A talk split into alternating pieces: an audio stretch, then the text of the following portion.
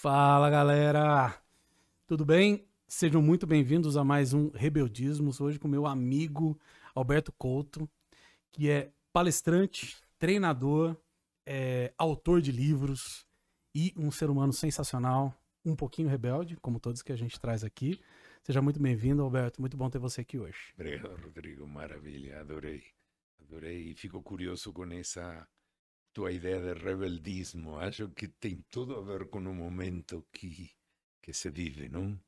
Total, Quem cara. não é rebelde hoje não Total. sai de casa. É, é muito legal isso, porque algumas pessoas falam assim, né, mas é, rebeldia associam a coisa ruim, né? Que é o rebelde sem causa, a criança rebelde. Eu não sei se você sabe disso, mas o Roberto Chiniachik, quando ele faz uma releitura da análise transacional, ele coloca criança rebelde como negativa. Não sei se você já percebeu isso. Para análise transacional não é assim. Você tem rebeldia negativa, você tem rebeldia positiva. O Roberto, que ele, eh, o Roberto é uma maestria em simplificar as coisas e deixar mais. É muito mais simples de entender. Eu concordo com ele. Mas fica parecendo que não tem o rebelde positivo. Ele existe, né? E é por isso que a gente vem cada vez mais. Esse rebeldismos é um termo que nasceu num evento meu, um grande amigo meu, Herreiro. Ele falou, cara, um dia você vai criar o rebeldismos. Eu falei, o que, que é isso, Herreiro? Ele falou, um ismo, né? É uma forma de pensar, uma forma de ver o mundo. E é mais ou menos isso que a gente faz aqui.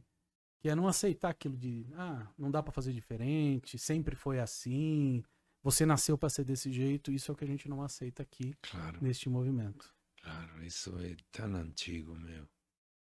Então, mas vivimos muitos anos assim, não? E acho que a gente tem gente que ainda vive.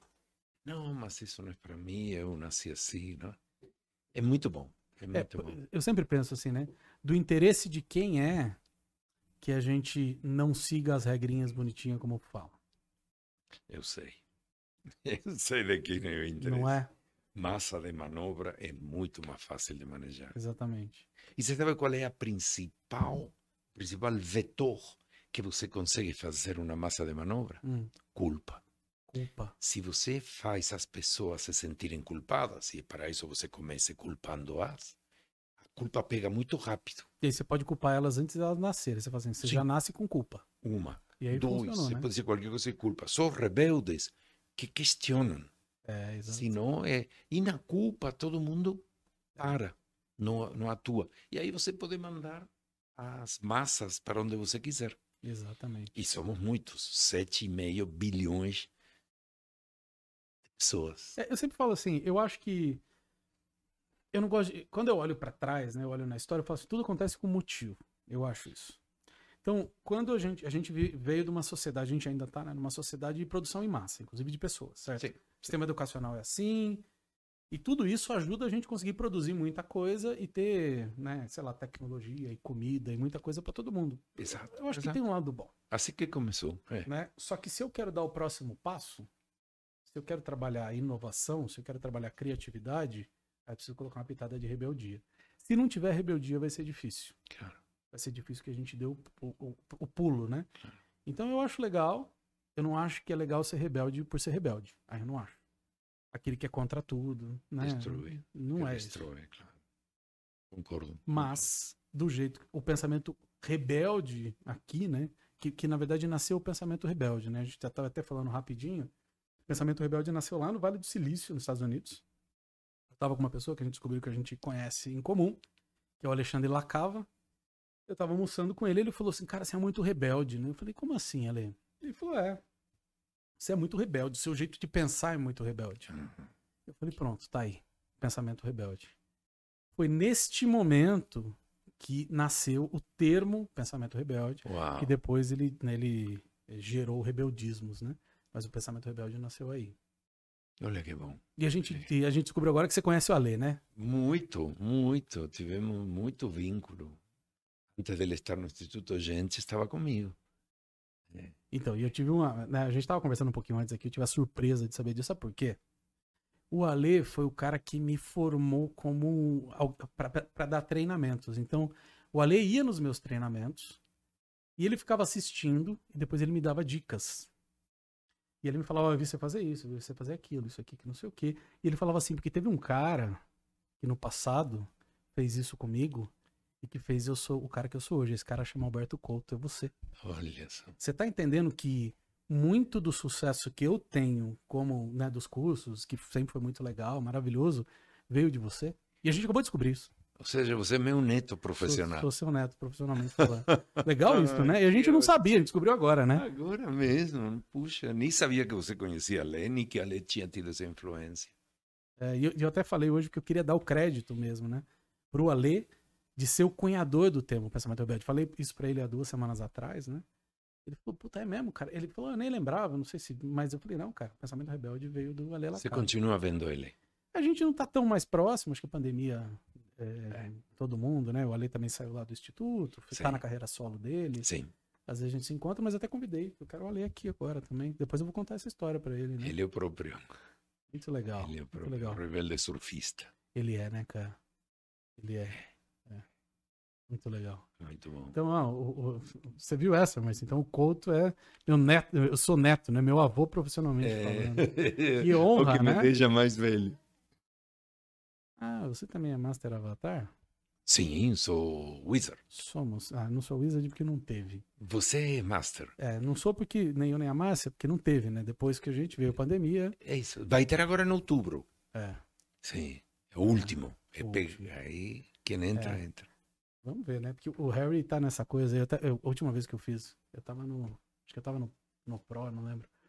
E aí eu brinquei com o pessoal. Falei assim: vai acabar o Wizard, porque agora o, a, o jogo vai ser interplanetário. Como o Harry já tá sabendo disso, claro. agora é outra liga. Não é mais a liga planetária, agora é a liga interplanetária. Por isso que precisa fazer um curso novo. Brincadeiras à parte, eu falava isso, o olho da galera fazia assim, ó. Você deu a dica verdade.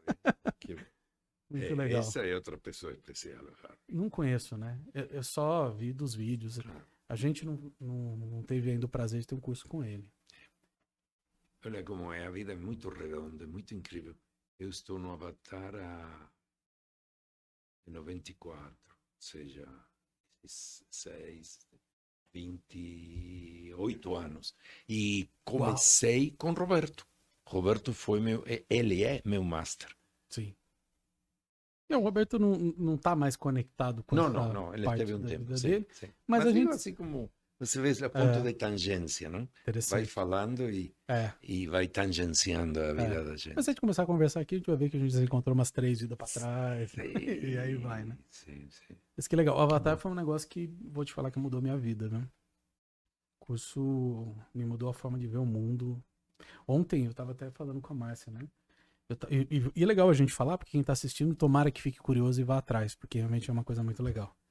É, eu tava. tô com uma, uma questão familiar, assim, tá puto, cara, puto, não sei o quê. Eu falei, quer saber? Exercício da compaixão. Cara, fiz. Mudou. Muda. As ferramentas Avatar. Avatar é um nome que agora complicou um pouco, porque. A... filme, né?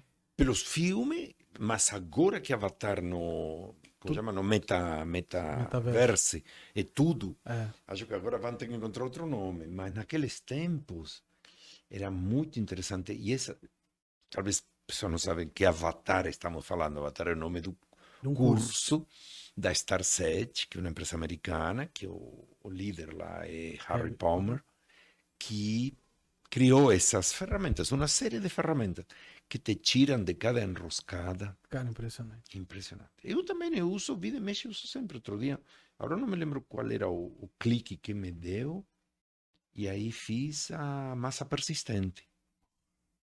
Que é um negócio, eu até me arrepio é, de lembrar das que é, eu já é. passei, é. cara. Então, é, uma primária o tempo todo. É. é. Qual, qual, é a nossa primária aqui? O que é que vamos criar é? juntos? Qual seria nossa intenção, não? Porque a primeira é o que cristaliza a intenção de levar informação relevante e transformadora para muita gente. Por isso que estamos aqui, por isso que tem este aparelho aqui Total. na nossa frente. Total. Então, que nossa que nossa conversa flua inspirado pelas coisas que essas pessoas querem saber. Maravilhoso. É que a gente nem sabe quais são, é, mas total. como tudo isto é uma energia só, é. ela vai estar nos acompanhando. Que legal. E é interessante, né? Porque aqui, em tese, É um podcast pra gente falar de empreendedorismo, de não sei o quê, e toda vez a gente fala de autoconhecimento aqui. Claro. Toda vez. Porque todo, na minha opinião, né? Todo empreendedor deveria olhar para isso. Todo empreendedor, né? Se a empresa, o pilar principal da empresa é o empreendedor. Sim. Então, olhar para a consciência, olhar para autoconhecimento, vamos chamar como quiser. A gente não quer prender aqui, né? Tem um único caminho. A gente tá falando do Avatar, adoramos o Avatar. Inclusive o Harry fala muito isso, né? Sim. Ele fala assim: se você achar um cara que fala que o único caminho é esse, desconfia. Ele é o cara que fala isso, né? Então, a gente não tá aqui pregando nada, não estamos doutrinando ninguém. Mas se alguém quiser conhecer do Avatar, eu, Rodrigo, fortemente recomendo. É uma coisa maravilhosa Somos dois. né? Três, né, Marcinha? E o, o Marquinho não foi ainda. Ele tá esperando voltar a, a pandemia pra ele fazer, porque ele quer fazer no presencial. Na presencial. né? Certo, Marquinho? Você não sabe, mas é, é verdade. Já dei, cara. É. Meus filhos e netos já estão nessa, já são Cara, avatares. criança fazendo avatar é uma coisa espe- Não é? É especial, diferente. cara. Sabe quem? Sabe quem é Avatar? Sabe quem trabalhou no Master, no, no Avatar, junto comigo, né? Eu, eu trabalhando? Beto, meu cachorro. Quem? Meu cachorro, o Beto. Aquele que aparece às vezes na coisa. Ele, ele é Ele trabalhou um curso inteiro comigo. Ficou todos os dias lá, fazendo. Sirius Drill. fazendo cirurgia. Mas sério mesmo, assim, pedi pra Fátima, né? Conhece Sim. a Fátima? Fátima, uf, é nossa líder. Pedi pra Fátima, a Fátima falou que tudo bem. E aí levei o Beto. Trabalhou todos os dias. O Ale também, a gente tava trabalhando junto, enfim, o Beto tava lá. Você fazendo- fez com ele também? Sim. O Ale é meu master. Esta reunião de família é Você maravilhosa. é o master do Ale? Não. Não. É. Quem é o master do Ale? Lá? Eu? Você. Então você é meu avô duas vezes. É. Desculpa. Eu sou o master. É avô, do, é avô no Avatar também. É. Tá vendo, cara? Olha só, cara, eu estou sentindo uma coisa aqui que não acredito. É.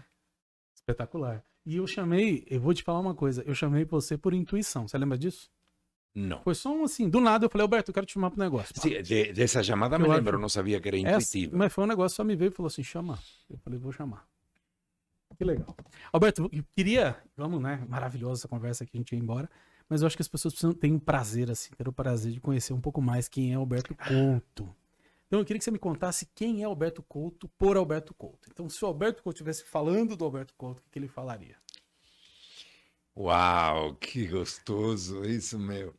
Ele é um garotinho, ou ele é um garotinho que nasceu em Buenos Aires, Argentina, em 1949, em outubro, 9, e andou crescendo lá, aprendendo, estudando, se formou em engenharia lá, e ah, eh, a, a vida é uma sucessão de eventos e por uma coincidência fui parar em vendas.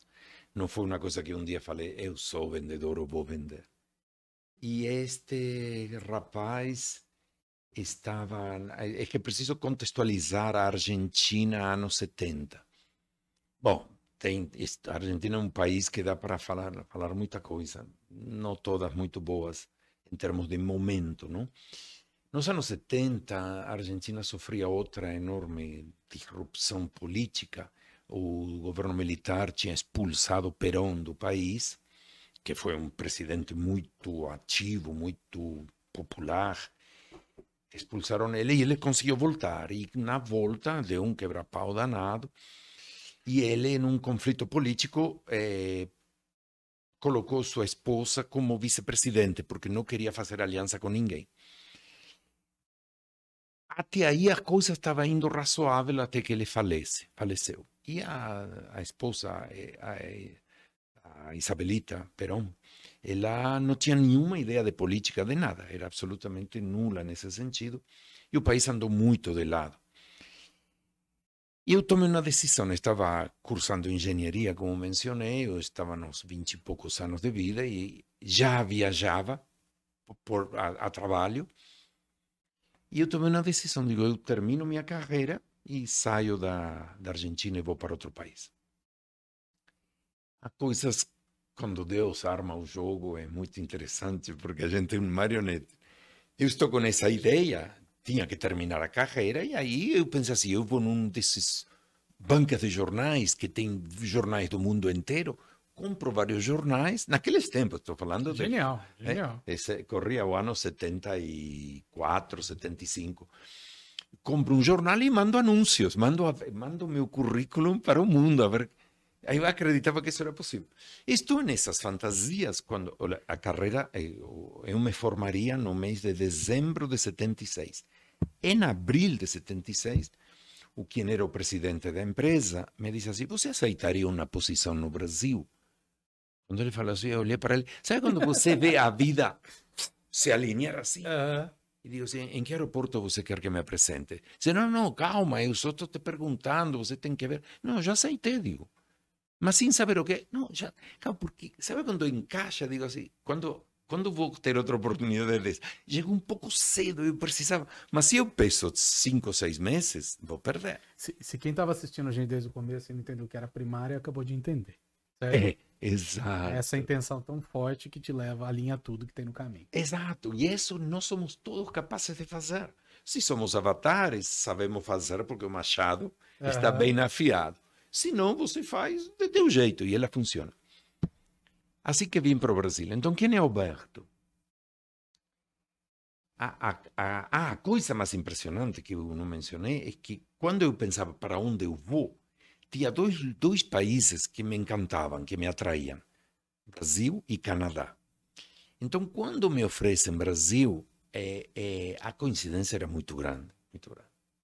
Então, estou tentando responder a tua pergunta. Eu acredito da sou sou pai hoje de duas maravilhosas pessoas que por sua vez são pais e mães que têm maravilhosos filhos que são meus netos e todos nós estamos aprendendo com a vida, não? Como diz a quinta frase do Compaixão.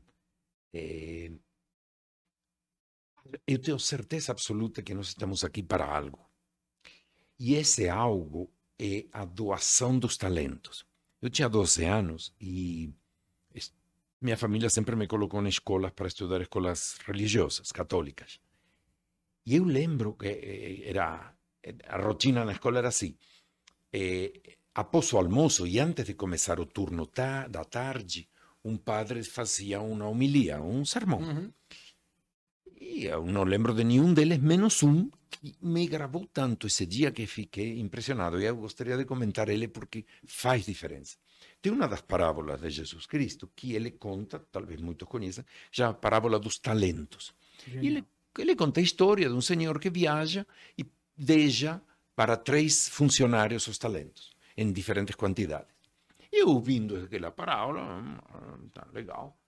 E estes três, estas três pessoas, eh, o que recebe 10 faz negócios e duplica, o que recebe 5 também faz com os banqueiros, não sei o quê, e quem recebe um talento, não sabendo o que fazer, esconde embaixo da terra e devolve. E eu achei, para minha escala de valores, o cara era maravilhoso, poderia ter gastado na farra, na loucura, não é? Ele, ele meu susto foi quando a história continua e este que não usou seus talentos adequadamente foi defenestrado, foi mega castigado assim. A Uhum. parábola é bem forte contra este. Isso me marcou tanto que desde esse dia, de meus 12 anos, hoje tenho 72, até hoje, eu sempre fico aí. Bom, estou usando meus talentos, estou usando no sentido de, de, de doá-los. É como se a gente tivesse recebido uma cesta de frutas. Então, ok, come quanto você precisar, mas manda o resto para frente, dá para alguém. E isso que me inspira, isso que me inspira é como compartilho meus talentos com quem os precisa, que nós tem e tem outro. Por exemplo, eu não sei cantar nem o Nana Nenê. E aí a criança acorda se eu canto. Aham. Então, esse não tenho esse talento de cantar. Mas tenho estes outros. Então, o, o poder compartilhar o talento é o que me define. Eu sou um doador de talentos onde puder, onde tiver, e, e- e ver a pessoa tomar um impulso. Bom, esse foi o Rebeldismo de hoje. Obrigado, Moacir. Podemos fechar por aqui, né? Pô, você não pode começar desse jeito, né, Alberto? Não? Pelo amor de Deus, genial, cara. Maravilhoso. Ah, então tá bom. Espetacular, sensacional. Muito legal, muito legal. E tem uma coisa interessante quando a gente fala de talento, né? Porque eu penso muito sobre isso. Eu vejo como. Quando a gente fala, por exemplo, de eh, desenvolvimento pessoal, Uhum. ou a gente fala de um terapeuta. Uhum. Como é fácil para um terapeuta pegar o talento dele e tratar outra pessoa. Mas como é difícil para um terapeuta pegar o, tra- o- o talento dele e tratar ele mesmo. A ele mesmo, claro. O nosso talento, ele vale quando tá para fora. Uhum. Senão ele, ele não existe, né? Guardar o talento ou tentar usar o talento só para você é o cara que pegou o talento e enterrou, né? Pelo menos eu penso assim. Total. E Total. cada vez mais eu vejo e falo, cara, a gente precisa colocar o talento pro mundo, né? Então, acho uma sabedoria gigante de um menino de 12 anos, isso aí. Pois é, Rodrigo, você sabe que te ouvindo e lembrando o coincidentemente, eu acho que isso da rebeldia eu nunca tive claro, mas tem algumas cenas no meu passado que me, me fazem pensar que por isso estou sentado nesta nesta mesa de rebeldismo. O, nessa época, para outro colega de faculdade, colega bem, sabe esses colegas que estudam juntos, que viram a noite estudando, esta pessoa recebe uma oferta para ir ao, vir ao Brasil na mesma época com a empresa que ele trabalhava. Ele ponderou e falou: não vou, porque, puxa, não sei, não conheço um país diferente, a cultura, a comida, a língua. E, então, há um drive. Você que é um especialista em rebeldismos e para os que gostariam total. de, de aderir a esta política, há um drive que te diz assim: vai, vai, que é por aí. E isso tem me ajudado a tomar decisões toda vez que estou numa encruzilhada. A frase que eu uso, que é um pouco covarde, mas é a que me ajuda, é: de qual dos dois vou me arrepender, arrepender menos se eu for? Então, por exemplo, quando cheguei no Brasil, nessa história, faltavam seis meses para terminar o ano, a carreira. Eu estava numa disjuntiva. Termino a carreira ou paro total. Eu não vou ser engenheiro, não vou exercer como engenheiro. Já tenho uma carreira profissional. Aí coloco nessa minha dupla de decisões, digo, de qual vou me arrepender menos se eu, ou qual me vou arrepender mais, tanto faz. Puxa, digo, eu acho que um dia, se eu me arrepender de não ter terminado, ah, eh, na Argentina, inter- eh, engenharia são seis anos. Tá. Então já tinha 5,5 anos de investimento. Cara, por meio ano, eh, eh, tudo, tudo me fazia ficar. Não, não precisa, está longe, agora está lá, não sei o quê. Aí me levou quatro anos ir a Buenos Aires, dar uma matéria, voltar, estudar mais um pouco, ir e dar outra matéria. Então, esses seis meses se fizeram quatro anos de ir e dar uma matéria e voltar a ir. Às vezes chegava lá, Rodrigo, e o, o, eh, tinha uma placa assim que dizia: ah, o professor João da Silva eh, mudou a mesa para amanhã. E eu, eu tinha fugido.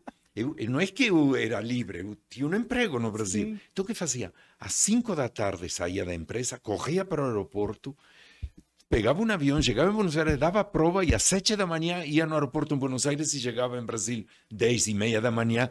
Ou seja, tecnicamente eu só atrasei e saí um pouco cedo no dia anterior. Aham. Eu não podia vir no dia seguinte, quando isto me levou anos. Não? Mas esse espírito rebelde que estou aprendendo aqui, que nunca me definia tal e te vendo montado na rebeldia, é um drive muito bom, porque é algo que todos temos, que é a criança rebelde. E essa, esse motorzinho vai nos ajudar a chegar longe. E a coisa que mais eu gosto é ter anedotas para contar aos netos. Cedo ou tarde, todos teremos netos. Se não são próprios, são emprestados. Qual é a história que você quer contar? Tem que ser uma história tua, porque contar a história do Chapeuzinho Vermelho ou do fulano é mais ou menos. Mas quando você conta uma história tua, então a rebeldia é o que te ajuda a ter história. Senão você vai dizer: Olha, eu consegui um emprego no Banco do Brasil, eu entrei lá e estou há 35 anos no Banco do Brasil, estou feliz, estou ganhando É bem. uma história chata do cacete. Pois é, né? mas o que, que isso vai fazer do outro jovem? Nada. O que, que ele vai dizer? "Eh, Já sei, eu não vou no Banco do Brasil, talvez seja a lição que ele aprenda. Total, cara, que legal. Você sabe, eu te falei que eu sou engenheiro, sou engenheiro eletricista, Acredito. Unicamp. No quinto ano, eu participei de uma palestra numa consultoria espanhola. E aí, tinha, sei lá, acho 200 pessoas no auditório lá. Eu fui um dos que foi contratado. E eu fui, né? E fui, fui onde? Fui seu estagiário. Ah. Nessa, nessa consultoria espanhola. Ah, ah. Chama Everest, não sei se você já ouviu falar. Evelyn. Everest. Everest. Chamava da MR Consult na época. E aí eu fui ser estagiário, me botaram num projeto no Santander, com, sei lá, quatro meses. Eu precisei assumir uma equipe. Só que era uma equipe que não, não tinha como eu assumir, porque todos eles eram consultores júniores eu era estagiário. Eu falei, então fala o seguinte: me efetiva, eu assumo essa equipe e, e eu demoro um pouco mais para me formar. Então eu fiz isso também. E aí eu tinha que sair daqui, eu ficava lá no. ali no Marginal Pinheiros, no final da Marginal Pinheiros. E eu ia só fazer prova no Unicamp. Pegava o ônibus, e às vezes o ônibus pegava trânsito, eu chegava atrasado. A mesma coisa, conheço bem essa história, óbvio. Não era na Argentina, mas era muito parecido. E aí eu ia lá só para fazer prova. Teve um professor que eu lembro que me bombou simplesmente porque eu não ia na aula. O cara veio e falou assim: ó, você não vai passar. E não interessa a nota que você tirar, ele vai te bombar por falta. Eu falei, cara, mas eu, tra eu trabalhava, eu já tinha promoção, eu tinha cargo, eu tinha uma carreira. Ele falou, não, mas eu tô aqui. Eu falei, não, não adianta. Você não vai passar. Você não vai passar porque você não vai na aula. Porra, cara, não, não esqueci. Então me entendo bem essa história também. Foi mais uma coincidência interessante. Uma, né? é. Mas eu também vejo isso como um rebeldismo, porque foi isso. Aquele era o momento que eu vi a oportunidade na minha frente. Cara, eu preciso abraçar isso daí. Eu acho que é o que eu quero. E foi. Trabalhei quatro anos lá. Cinco anos depois eu voltei para lá e me mandaram para Espanha, inclusive. Fui diretor, foi o primeiro caso de um. É que eu acabei não podendo ficar porque eu tinha um acordo com a minha ex-empresa, mas eu fui lá, 120 espanhóis respondendo para mim, que nunca tinha acontecido na empresa. Enfim, então eu tenho um carinho muito grande por essa empresa. Claro. Mas é interessante a história, mais uma convergência aí. Mas você sabe, te ouvindo, Rodrigo, eu não sei se é a melhor definição, talvez você sim a tenha. Mas acho que rebeldia é quando você intuitivamente sabe para onde tem que ir e o mundo te diz tá. não. E aí que você diz, pega, pega o drive rebeldia, ou a, a pílula rebeldia, e diz, eu é. vou. Isso é a definição do pensamento rebelde. Porque quem diz que você não pode ir são as estruturas mentais de, a gente vai chamar de pai crítico, de não sei o quê, Sim. de cultura, de valores da igreja. Família, tudo aquilo amigos. que não é você daquilo que não é você. Tudo que for. Você quer, que é o que você acabou de falar. Você fala, eu quero. Aí vem um monte de coisa falar não. O pensamento rebelde é contra esse. E aí não é, não é dizer que sim ou que não para essas coisas, mas entender que elas não são você e avaliar. Então, cara, exatamente quando é, a construção do pensamento rebelde, né, que tem anos que a gente vem falando sobre isso, é exatamente essa. É rebelar contra os padrões. Qual é a definição?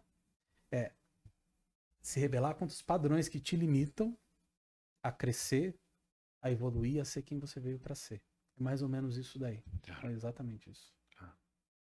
Essa é rebeldia. Por isso que não é rebelde. Rebelde é pensamento rebelde. Uhum. É rebeldia contra a forma de pensar. Que limita a gente mais, né? Uma atitude, não?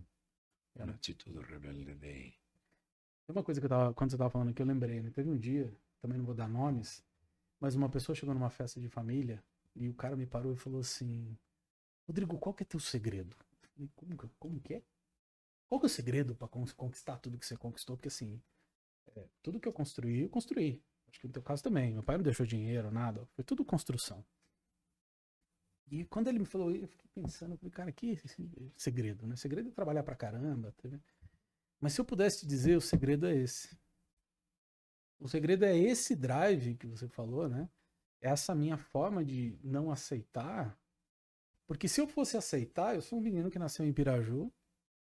Meu pai, minha mãe tem oitava série, meu pai tem terceiro ano. Fui criado em Sorocaba. Meu pai quebrou quando eu era muito novo. Então, a gente chegou, quando era muito pequeno, a ter dificuldade para ter comida em um determinado momento.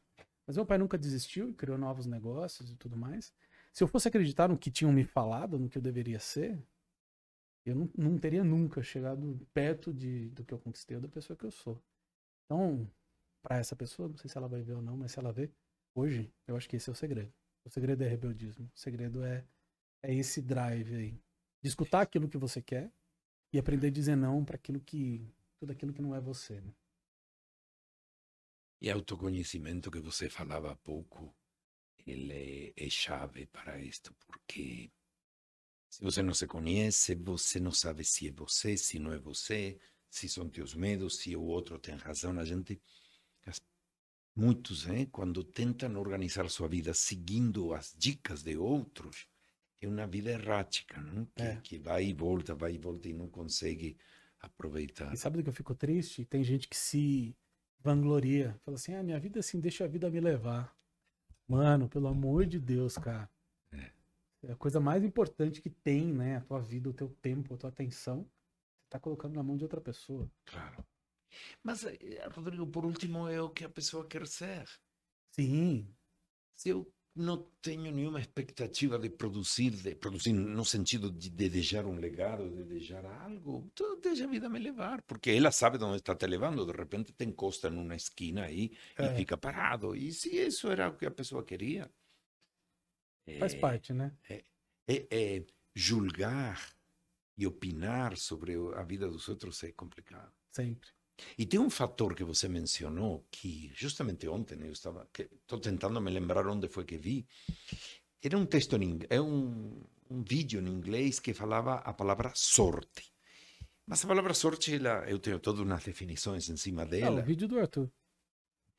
Não, estava em inglês. Ah, esse que ele, Arthur, ah, esse que ele nos deu. Sim. Então foi esse. Que ele, ele fala, da, ah, esse Quanto mesmo. a sorte influencia no sucesso. Isso.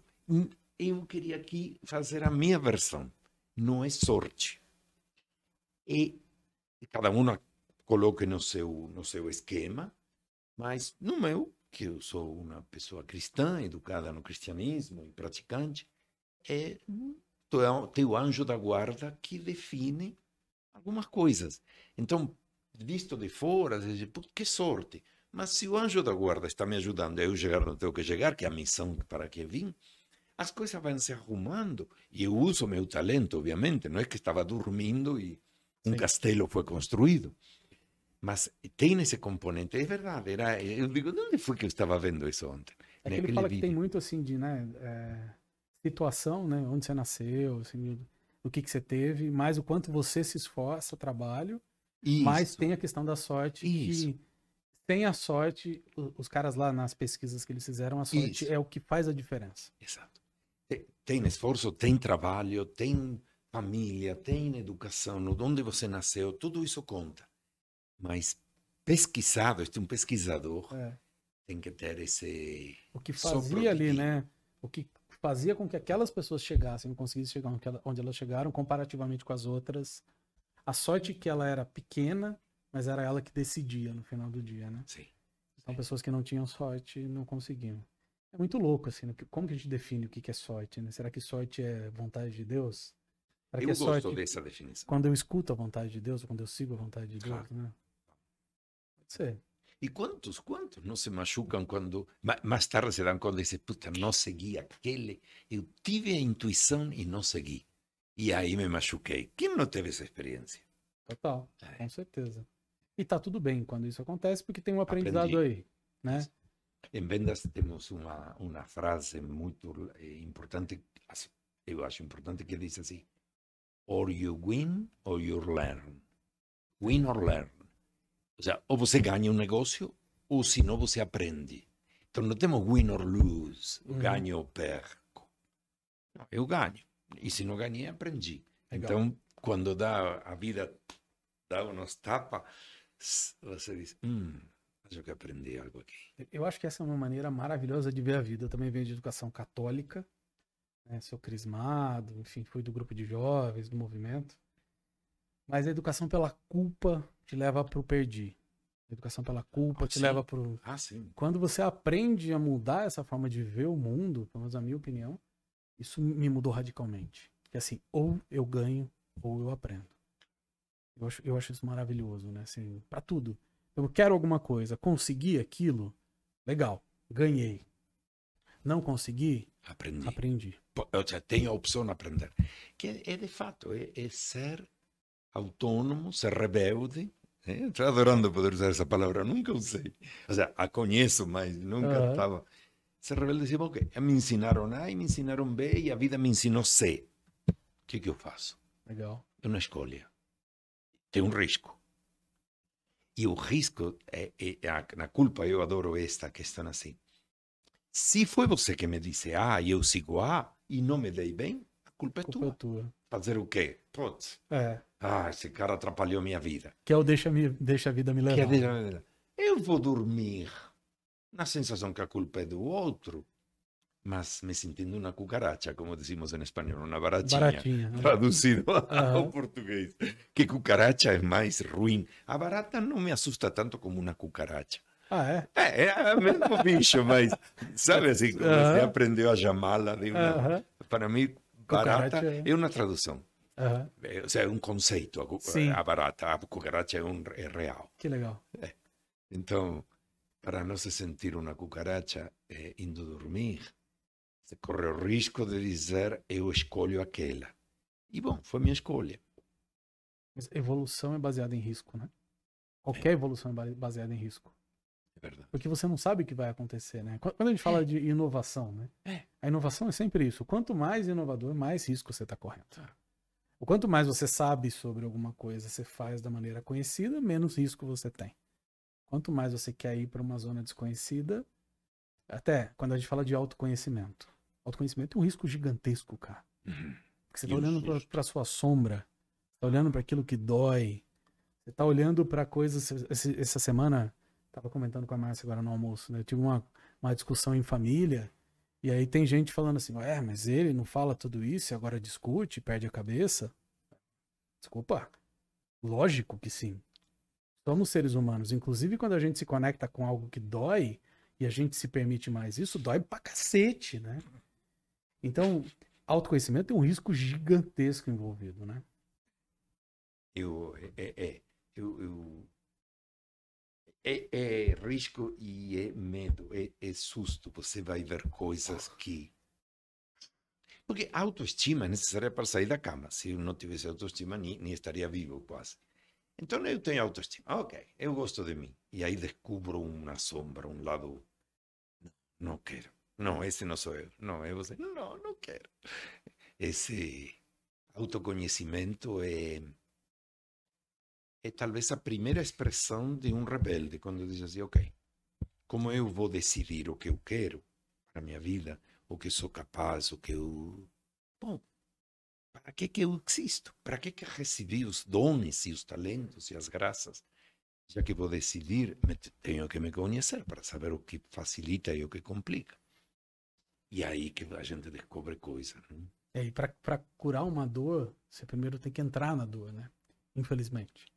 A gente, o que acontece? Quando você não se conhece, você esconde aquilo. Eu sempre falo isso. Se uma pessoa não olhou para negócio por 30 anos, é 30 anos que ela não olhou, deve ter uma dor ali. Deve ter uma coisa feia, alguma coisa que ela não quer olhar. Se você quer, através do autoconhecimento, resolver aquilo, meu filho, você vai ter que entrar naquilo. Sim. E aí é foda. É muita coragem. Quando eu entrei nesse mundo de autoconhecimento, eu sou recente aqui. Bem recente. Eu, fiz, eu comecei a fazer terapia com 30 anos. Eu tenho 43. Depois parei um tempão. Conheço o Roberto Chinachi, que foi quando eu enfiei a cabeça nisso, há quatro anos. Então eu sou muito recente nesse mundo. Mas, é, quando eu olhava, né? Às vezes quando você olha, nós que vivemos nesse mundo, e é um convite para quem não tá aqui também, porque as pessoas julgam. Todos julgamos, eu julgo também, a gente julga. Mas você olha e fala assim, nossa, um bando de doido, né? Não é verdade? Às vezes, quando a gente olha essa nossa galera do, auto, do autoconhecimento, você fala assim, nossa, quanta gente doida. Não é que é gente doida. Deixa eu dar um passo atrás. Um dia eu escutei, né? Minha uma irmã minha falou assim: Nossa, Rô, eu vejo os espíritas. Eu vejo um monte de gente com problema, correndo atrás. Eu falei: Tá bom, Pri. Quando você olha pra igreja católica, que é onde a gente veio, como é que são as carolas? Como é que são as pessoas que estão lá enfiadas? Também são pessoas que têm um monte de. Geralmente, né? Também não são pessoas tão bem resolvidas na vida. Quando a gente olha no mundo do autoconhecimento, as pessoas que têm a coragem de fazer isso, não quer dizer que os outros são mais ou menos loucos. Agora, esses aqui eu posso dizer com certeza, os que estão no mundo do autoconhecimento, que têm mais coragem. Estão olhando para o que não é legal. Porque tão, decidiram não viver uma vida. É, é, Austerizada. é, é, é complicado. Não sei o que, que você pensa disso. Você, você já pensou nisso também? Porque às vezes eu olho e falo assim, nossa, como nós somos doidos, né? Assim, a nossa galera. Porque a galera realmente entra, entra na dor, entende, e aí acha coisa que não é tão legal, né? Rodrigo, eu estava vindo para aqui. eh, As coincidências, eu, eu vou parar de usar essa palavra. Bom, aliás, coincidência- podemos chamar de sincronicidade? Podemos, podemos. Eh, uma vez li que coincidência é, é, é, o, é um sinal do caminho a seguir. Eu também já ouvi isso. Ok. Eu me lembrei de um, de um, de um fato e fiquei feliz no, au- no autoconhecimento. Foi assim. Minha avó, a que, eh, que, a mãe, que era, claro, a mãe do meu pai, morava conosco. Era uma família que era constituída por pai, mãe, avó e três filhos. Eu sou um deles. Ela, ela era espanhola, nascida na Espanha e chegou na, na Argentina já mais adulta. E, e ela era uma pessoa de frases, não? E ela me chamava, eu não consigo me lembrar, eu sou absolutamente honesto, que não é sacanagem. Claro que eu devia fazer coisas para ela me dizer o que vou te dizer que me dizia, mas não tenho nenhuma imagem, porque, claro, como eu fazia, eu chamava de normal, ela me chamava de Vasco, Baturro e Aragonês. São três povos espanhóis, Ah, Basco, né? Va- Vasco, ah, Basco, É, porque Vasco, é Basco. o nome do meu pai. Já Não, não. Vasco. Basco, sim, Perdão. povo Basco. É. Eu, eu me enganei. É Basco, Baturro e Aragonês. São três povos espanhóis que eu desconheço totalmente, muito mais naqueles anos, eu era pequeno. Aham. Mas eu sei e sabia pela energia que era assim, ultra mega teimoso. Isso que significa Basco, Baturro e Aragonês. Não sei se algum espanhol está aqui assistindo. Pelo menos para minha avó era isso. E isto me incomodava que me chamasse, mas eu dizia, não, ele está sendo injusto, eu não tenho isso. Vindo para aqui, há uma hora e pouco atrás, eu digo, mas não é que isso me salvou. Porque se eu não tivesse sido basco, baturro e aragonês, eu teria sido adaptado. Então, ah, tá bom, então desculpa, o que é que eu faço? Ah, tá bom, então vou fazer assim porque é assim que se faz. E eu acho que esse rebeldinho que, que nasceu e existia foi alimentado. Olha, não tinha conectado o basco, baturro aragonês, mas acho que são rebeldes os bascos, baturros e aragoneses, cada um no seu povo, porque eu era a encarnação de três povos na cabeça dela. Não? Então, é, é, porque este comentário de, de, da, da escolha, do risco, do que estamos falando aqui. É, você escolhe, quer viver adaptado, é, é perfeito. Tá É tudo uma- bem. Está tudo Tudo bem. bem. Está tudo bem. A- a- o ponto é, se você almeja algo mais, se tem uma força, um chamado, uma voz de algo mais, até onde posso ir? O que, que é possível? Crianças são muito boas nessas. Elas vão explorando. Eu vejo meus netos explorando sempre tudo. Eh, se você adulto agora quer explorar, quer saber até onde sou capaz que posso fazer, você precisa ser um pouco rebelde. De, de discutir, de um, não aceitar passivamente coisas que são ditas por outros que também não são perfeitos. Com certeza. Então, né, é, E que às vezes querem o seu melhor, querem o seu bem, estão com as Sim. verdades deles. Sim. Ninguém tá fazendo por mal. Ah, sim. Mas no final do dia, eu acho que o mais legal é isso, né? É uma voz que vem de dentro de você. Eu sempre gosto de dizer que ela vem daqui, né? Apesar da gente falar que é voz é estranho, mas ela vem daqui. Então, às vezes, e eu faço isso, tá? Quando às vezes eu tô num atendimento, numa mentoria, e eu vejo que a pessoa tá em dúvida, eu falo assim: quando você pensa nisso, como é que fica aqui? Porque esse- é- isso vem daqui, né? Se, se a gente aprende a sentir, Isso, você, você reconhece fisicamente que por algum motivo vem daqui, né? isso. Estou me dando conta que a palavra voz não é correta, porque não é uma voz. É, Que eu percebo com os ouvidos as vozes. não é uma Isto voz. é algo que percebo É. mais de aqui. Quem sabe seja de um outro sentido, né? Deve ser. É O sexto. Ou quem, tá, quem sabe o sentido da alma, né? O Sim. chamado sentido da alma, né? Que E é muito interessante, né? Eu lembro quando a gente. Sempre que eu falo disso, eu vou lembrar da frase da Helena Blavatsky. Ela fala que os sentidos são as algemas da alma. Algema. O que faz eu acreditar que a realidade, isso aqui é o gosto, é o cheiro, é o que eu escuto, é o que eu vejo, são esses sentidos. E isso é tão forte que faz eu acreditar que é só isso que existe. É por isso que quando a gente consegue suprimir todos esses sentidos, a gente consegue acessar o sentido. Ela chama do sentido da alma. Esse outro sentido que a gente está falando aí.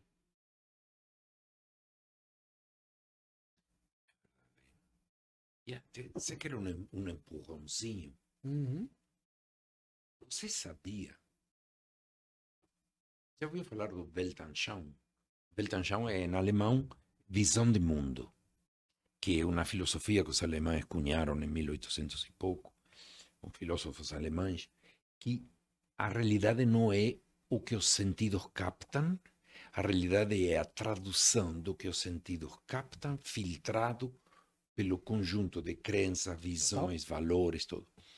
Então, todos aqui estamos vendo uma mesa.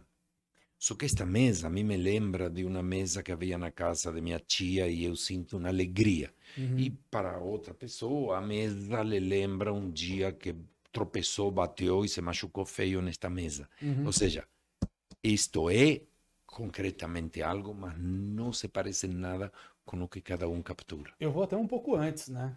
Porque os nossos olhos, os nossos sensores, eles inclusive cortam muito as faixas de frequência. Fora isso, não? Então quer dizer que o que chega aqui ainda é uma quantidade de luz limitada do que realmente é isso aqui.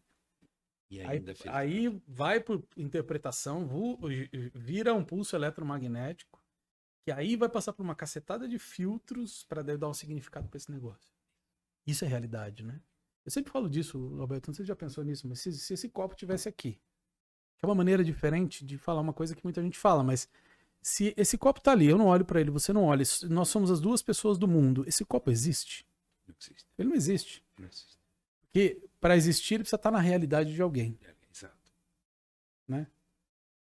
Então ainda tem esse outro lado, né? Que é a, a- e aí a gente vai, pode entrar na física quântica de falar, mas sem falar em física quântica, se você só pensar nisso, se ninguém olha para uma coisa, ela existe, então pode ser que exista alguma coisa aqui que a gente não consegue ver. Então aquilo existe? Não existe porque não está na nossa realidade. Não quer dizer que como esse copo ela possa não existir. Não somos tridimensionais e está mais que provado que existem, existem muito mais que três dimensões. Portanto, estamos só vendo as três. E tem outro problema, né?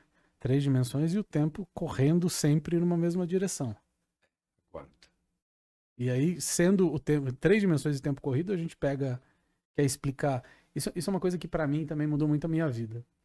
Eu não discuto muito religião, esse tipo de coisa hoje em dia, porque quando eu olhei, eu falei, peraí, cara, a gente quer pegar algo que é absoluto e explicar em três dimensões de tempo corrido. Provavelmente, eu até uso a- o exemplo, acho que isso aqui dá pra usar. né? se você olhar isso daqui e projetar em duas dimensões, aqui eu vou ter um, um quadrado, certo? Sim. Se você pegar o mesmo objeto e olhar de outro ângulo, eu vou ter um objeto completamente diferente. E dependendo do ângulo que eu olhar, a projeção numa dimensão menor é muito diferente. Então, a mesma coisa acontece com tudo aquilo que a gente projeta em menos dimensão. Portanto, pode ser que todo mundo que explique o divino esteja um pouco certo e um pouco errado. É, muito isso. difícil a gente discutir quem está certo e quem está errado de algo que é absoluto, né? Pelo menos eu penso assim. E essa história do ser bidimensional, se imaginarmos que existe um ser bidimensional, vamos supor que fosse isto, e eu tri- tride- tridimensional posso fazer assim, este povo não entendeu nada. Eu uso, eu uso a formiga nesse exemplo. Um milagre. A formiga. É, Eu como- falo a mesma coisa, porque esse é o mundo das formigas, né? é, formiga só vai bi- frente e pra trás, formiga não Isso. pula, a formiga não tem pra cima. É. Para baixo, vamos para o formigueiro, mas N- sim. Não, mas ela faz assim. A formiga só vai reto. Para pra pensar. A formiga, quando ela vai descer, ela continua reto. Só que em algo que é íngreme, né? Claro. Mas ela só anda pra frente e pra trás, pra um lado pro outro. Então eu uso a formiga nesse exemplo. Que é muito isso, né? Como que eu explico. Cê- Vocês entenderam o que ele falou, gente? Como é que eu explico um ser tridim- tridimensional fazer esse movimento, né? Isso é impossível, certo? Não é impossível. Magia. Como não existe a terceira dimensão, houve um milagre. Algo caiu do. Não caiu, não porque não existe o cair. Aham. Aconteceu aqui no meio, algo se materializou e desapareceu. E, e deixou uma marca, né? E deixou uma marca profunda. E pode ter deixado uma marca. É É. muito doido isso.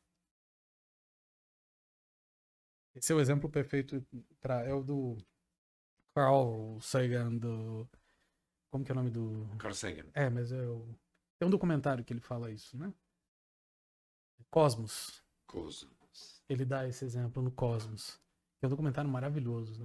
Nossa, muito, muito, muito, muito bom. Mas, Alberto, a gente veio aqui fala de vendas, né? A gente tava contando a sua história. É óbvio que isso aqui. Mas é, Então você veio pro Brasil, certo? Sim. E aí, quando você veio pro Brasil, você veio ocupar um cargo na empresa brasileira, você tomou essa decisão e rebelou, né? E foi muito legal isso, né? da- dessa exploração que a gente fez no assunto é, nessa rebeldia. A gente, o que a gente está fazendo aqui é um, um exercício maravilhoso de expansão de consciência, se você parar para ver, né? A maneira como a nossa conversa está indo é maravilhoso. E aí essa rebeldia te trouxe para o Brasil. Como é que foi isso?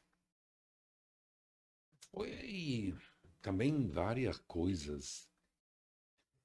Eu se vou contar, precisamos de anos aqui, mas Não, mas nós temos, viu? Temos, hein? Fica tranquilo, Ah, pode maravilha. contar. Várias coisas interessantes. A primeira é um paradoxo, porque o português e o espanhol, e espanhol era a língua que eu só, a língua que eu sabia falar, ela, para os que não sabem, parece que são iguais. É, é falsos cognatos, né? falso cognato.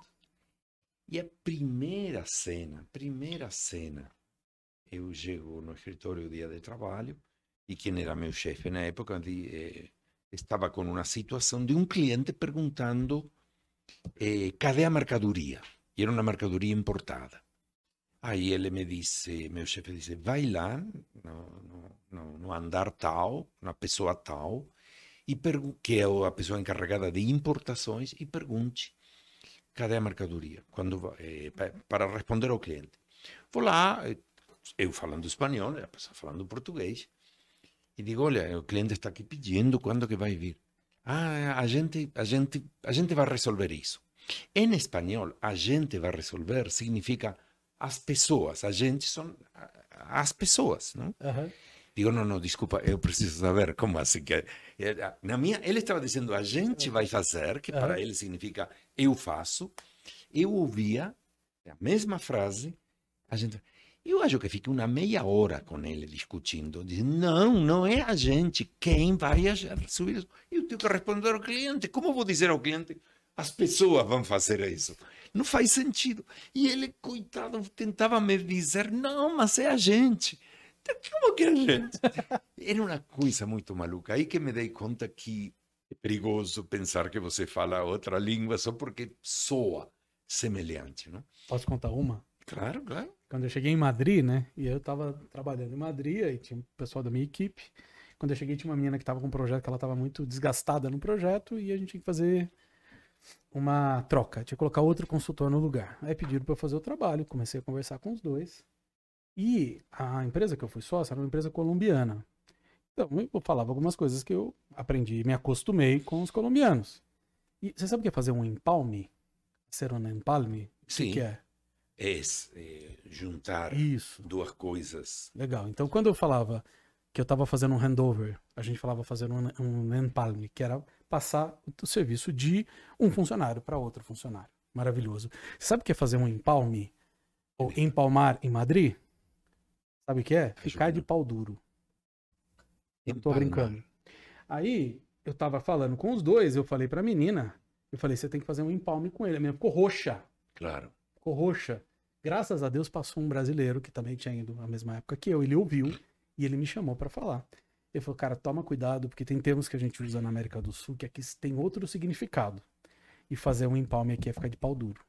Eu falei, caceta, velho. Falei, nem preciso pedir desculpa, eles sabem. Mas a cara da menina ficou roxa, roxa, roxa, Sei. roxa. Olha que doideira. E você sabe que todos esses maus entendidos sempre vão para esse lado. Olha, na minha primeira viagem ao Chile, a trabalho, estou falando com a secretária do presidente da empresa, muito gentil, a senhora ou senhorita, não, me lembro agora que era. Ele me disse, ah, tudo bem, a viagem foi boa, foi boa, mas, Rochina, a que hora chegou? Nós, na Argentina, temos o hábito de definir as horas quando não são certas. Usamos a, expressão, eh, cheguei oito e pico. E pico significa e um pouco. Só que pico no Chile é outra coisa. É o tal de empalme, em espanhol. E eu me lembro que eu estava assim, falando, ah, gra- cheguei a oito e pico, e a mulher fez assim. Assim, Devo ter dito algo que não era o que eu queria dizer. Olha, pero depois tive que ir a aprender que foi porque ela não conseguiu me dizer o que eu acabava de dizer. Mas, enfim, essa, as línguas. Então, só fechando aquela história. A chegada ao Brasil foi teve esse aspecto de aprender a língua andando nas ruas, eh, aprendendo por os hábitos. É isso que eu ia te perguntar, cultura. Como é que foi choque cultural, assim? eh, não foi fácil. Por quê? Desde coisas simples, como por exemplo, aqueles paulistas que eram do, da empresa que eu trabalhava, não jantavam, tomavam um lanche. Então eu não posso dizer que todo São Paulo seja assim, mas para eles era normal. E de onde eu vinha, à noite a gente janta. Janta dois pratos, mais sobremesa, ou seja, uma sopa e um prato e a sobremesa ou uma salada. Este assunto de me convidarem a tomar o café com leite, eu, eu achava assim como. E o jantar quando vai vir? Porque era um café com era um, era um café da manhã. O aspecto que eu via, não? Aham. nisso. Desde coisas tão simples como isso, até, por exemplo, o vinho, o vinho brasileiro. Não se importava vinho naquelas épocas. E nós, portenhos, temos um hábito de beber vinho muito frequentemente, principalmente com carne. Só que o vinho nos anos 70, brasileiro, era muito difícil. Não vou, não vou dar outra palavra porque posso, não quero ofender ninguém aqui. Era muito diferente. E eu ficava bravo, por que se chamam de vinho? Chame de outra coisa e pronto. Suco, suco de uva com álcool, né? Suco de uva com álcool, por exemplo, aí não íamos ter conflito. As carnes também. Ah, e outras coisas. Era... Ah, e a, a, Mas meu- eu queria ver dos costumes, assim, porque deve ter. Ou, ou não, assim, quando você chegou. Fora isso, a questão de alimentação, mas eu acho que tem uma questão de trato com pessoa. Como, como a gente não é de colonização espanhola, o espanhol tem uma- um jeito de falar as coisas assim, pá, Isso, né? Nós não somos tão assim, né? isso, isso. Isso que eu ia falar exatamente. Outra coisa que me chamava muito a atenção era o, o brasileiro, ele é, e ele é ainda, o povo de todo o mundo e da América, o mais gentil, o mais amável, o mais... Então, lá na Argentina, eh, pela colonização espanhola, que é dinamite explodindo o tempo todo, tudo se resolve na porrada. Tudo se resolve, se não é na porrada física, que é bastante co- frequente, é na porrada verbal. Aham. Então são patadas verbais. E aqui nada disso. Então eu, eu não sei, mas por que você perde tempo falando todo aquele floreio? Fala de cara e já, já vocês vão se entender. Na cultura, quando eu cheguei, para nós era assim: no, nos amigos a gente bate, nos inimigos a gente mata. E aqui é, é, é, os tempos mudaram muito, já são 45 anos que se passaram. Mas naqueles tempos me chocava demais o ir muito devagar quando podia ser. E quando eu me expressava, as caras que ficavam. Eu apenas estava dizendo coisas como. eh, eh, Eu quero contar uma pequena anedota. Não consigo me lembrar de uma comigo, mas de uma coisa que éramos um grupo de argentinos e brasileiros alm- almoçando, jantando na Costanera, que é um bairro de Buenos Aires onde tem muitos restaurantes daqueles tempos. Né? Eu, como sendo local, as pessoas iam pedindo, ia falando para o garçom, e não sei se você percebeu, na Argentina, na Espanha também, o garçom não anota nada. Uhum. É mérito, uhum, uhum, decora tudo e traz certo. É uma coisa de louco. Mas essa não é a anedota é, terminei de falar o que você queria que seria. Ah, não, isso não. E aí ele me olha, quando termino de falar, e diz, não vou trazer, não. Olha para ele, como não? Não, não vou trazer. Vocês pediram muito. Vocês não vão conseguir comer tudo isso. Este jeito, e, e eu estou sendo maneiro, ele Aham. falou muito enfático. Aham.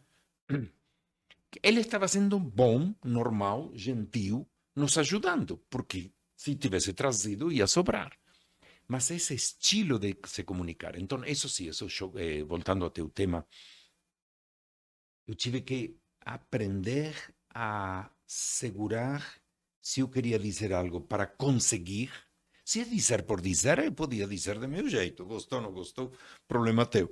Mas se era para conseguir, se era para atingir, eu tinha que aprender não somente a língua, quais são as palavras que se usam, e sim como é que se diz. É o, o famoso passe lá em casa. Né? Aham. Outra coisa que me deixava Ah, Era novo, era novo do país, então as pessoas, ah, tá, então vamos nos ver, passa lá em casa. Você não deixou Você o endereço? onde? Como, quando? A que horas? Passo como? Então, essas são coisas, hábitos, não? Que são tão comuns aqui. Hoje eu me cuido para Faz não a mesma fazer coisa, a né? mesma coisa. e o, o- é, dizer pela metade, ah, vou pensar.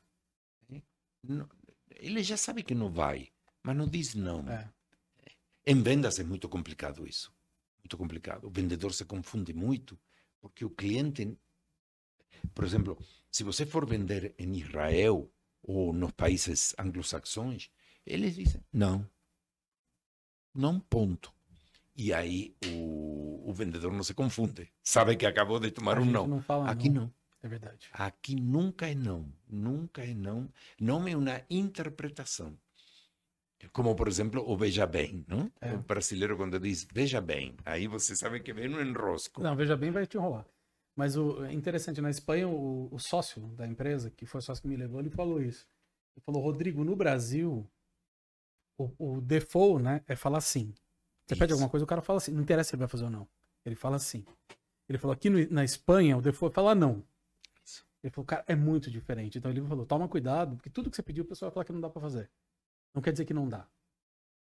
Sim, E pra gente, quando a gente, pra gente falar não dá ou não, a gente tem que fazer um esforço, óbvio, tem gente, eu sou mais direto. Vocês estão me entendendo agora, eu sou espanhol, tá, gente?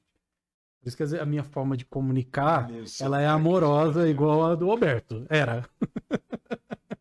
Eu tenho essa tendência também, eu sou, sou desse jeito também, de Correto. falar as coisas mais direto, né? Sim. Tô aprendendo a ser cada vez menos. Então a gente precisa se adaptar um pouquinho, né? Mas é interessante isso, né? O nosso é o sim como default, não quer dizer que a gente vai fazer o não. E do, do espanhol, o não é o default. Também não quer dizer que ele vai fazer o não. Né? Mas ele sempre obrigado não. E aqui, a, é- é nós, da cultura que eu vinha, agora só tenho uma temperada da cultura, não? Mas será o, o não é a primeira. Eu treino pessoas de diversos países da América Latina, é muito engraçado, porque agora consigo ver isso. Olhar de fora, né? Agora olho. Então, não. Não, tá bom. Não ou tá bom? Não, é, o não é o primeiro. Tem uma umas pessoas, é, o cara até já veio pra frente que ele sabe que eu vou falar isso. Você já perce- percebeu? Tem algumas pessoas que elas falam não pra tudo que você pede. Não, vou fazer. Vai fazer ou não vai? Você percebeu isso? Sim. Né, Marquinho? Tudo que você fala, fala, não, vou fazer. Você vai fazer ou não vai, cacete? Não é verdade? Agora, e eu fico pegando no pé, eu vejo um monte de gente fazer isso, cara. São cacuetes, sabe? É. Mas o cacuete que tem alguma coisa rodando na cabeça, Sim. né? Sim. E você sabe que a aventura Brasil foi. Eh, Eu tenho uma gratidão impressionante a este país, porque foi onde eu cresci. Quando saí da Argentina, tinha 26 anos, estava terminando a carreira, todas essas coisas. E aqui onde me fiz todo, família, tudo. Não? E o. eh, E hoje sou bastante grato a ter, ter criado esta família. Você sabe que em. Acho que foi 80. 80, sim. Em 80, 81. a- Ainda segui na carreira. Ainda, aí tem outro ato de rebeldia. Esse quero te contar porque isso mexeu muito comigo. Em 80, 81, nessa, nessa ordem de grandeza, a empresa, a mesma empresa que a GTE Silvania, uma companhia americana que hoje já não existe, foi vendida e todas essas coisas, não? Fazia produtos de iluminação. Eh, me oferece para ser diretor de marketing para América Latina na matriz. Lá vou eu. Quando vejo a cultura americana, se estou dizendo da Argentina e brasileira que há um desajuste com a cultura americana, um monstro. Por exemplo, filhos não brincam como aqui. Os pais se põem de acordo, meu filho quer brincar com teu filho, pode ser, das quatro e meia às cinco e quinze, vou levá-lo e vou buscá-lo. Tinha uma coisa assim. Aí quando vi todo esse enrosco, falei assim, não, de- como como meu papel, sendo diretor de marketing para a América Latina, era viajar por América Latina, e Brasil era o país mais Mas a base importante. era lá. A base era lá, Miami, matriz. Miami. No, eh, perto de Boston, se llama Danvers. Denver. Tá. Não é Denver, Denver. Denver. Uhum. Denver, em, em Massachusetts. Tá. Lá era a matriz. Lá estava eu sediado, mas eu escolhi não levar a família. Uma conta simples. O desafio cultural era monstruoso e nessas minhas viagens eu ia estar fora de casa um tempo. Então, en- en- entre vê-los pouco nos Estados Unidos, eu os veria pouco no Brasil, que era rota. E como o Brasil era o país mais importante, eu podia ficar talvez duas semanas aqui. Essa foi a minha cabeça, ficaram aqui. Lá, Rodrigo, aconteceu algo que me fez tomar a decisão de que hoje vejo com muito valor. Talvez o Vasco Baturra aragonês. Eu vi meus colegas, eu estava na época com 30 anos. Meus colegas, todos na casa dos 40 e poucos, 50. Eu, eu vi ele e digo, pô, eu não quero ser essa pessoa. Era, e como eu era de, de vendas, sempre vendas é uma coisa de, de, de ação, de gerar resultado, estresse. E lá, staff. Staff não tem estresse. E Isso, cara, não combinava comigo. Eu tomei a decisão mais maluca da minha vida, no sentido de dizer de que vou me arrepender menos. Se eu fico aqui e viro um deles, ou se eu caio fora e me viro. E aí fiz uma escolha para mim, para dizer, eu vou sair, vou pedir as contas, vou me dar cinco anos, se fracassar, não vou conseguir este emprego, mas eu acho que consigo algo semelhante. Meu pai ficou louco, disse, mas filho, isso é o melhor emprego do mundo, ganhar em dólar, é, uma carreira, porque esse não era meu destino, eu seguiria depois para outra Claro. função. É, e tudo isso, os bônus em dólar, tudo aquilo se jogou fora pela janela, tudo. E eu, e eu me lembro que, é, realmente, mas veja bem, eu queria explicar. O que que me ajudou a decidir um, um, uma coisa eh, arriscada? Assim, eu não quero. Se eu arrisco e vou buscar uma carreira, uma coisa diferente, porque não sabia nem o que fazer, e não me dou bem, eu posso buscar um emprego. Se eu me dou bem, eu vou ter uma alegria comigo de não ter me eh, oposto ao rebelde, um adaptado, assim. Não, fica quieto, Aham. está tudo bem, você está ganhando bem, Albertito, fica aí, vai. Não fica criando moda.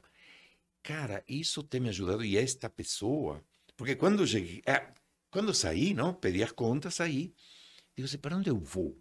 Porque podia ficar nos Estados Unidos, podia voltar para a Argentina, Brasil, Uhum. Europa.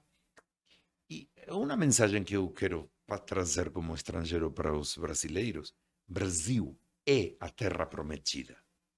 É. Eu sei que de dentro não parece. De dentro a gente tem muita crítica, muita coisa que não está boa e é para lutar por isso. Mas visto de fora, este é o país onde tudo tem de ser feito. E para quem quer fazer, quem quer acontecer, esta é uma, uma plataforma maravilhosa. Então, escolhi Brasil. E aí perguntei assim, o que, que eu faço? Porque não... O que, que, que, que eu faço? Digo, bom, o que eu sei, a ideia que tive foi, o que eu sei é gestão de vendas e de marketing. Aham. Mas, naqueles tempos, não? o marketing de hoje com a internet é outra coisa. Mas naqueles tempos, digo, vou tentar.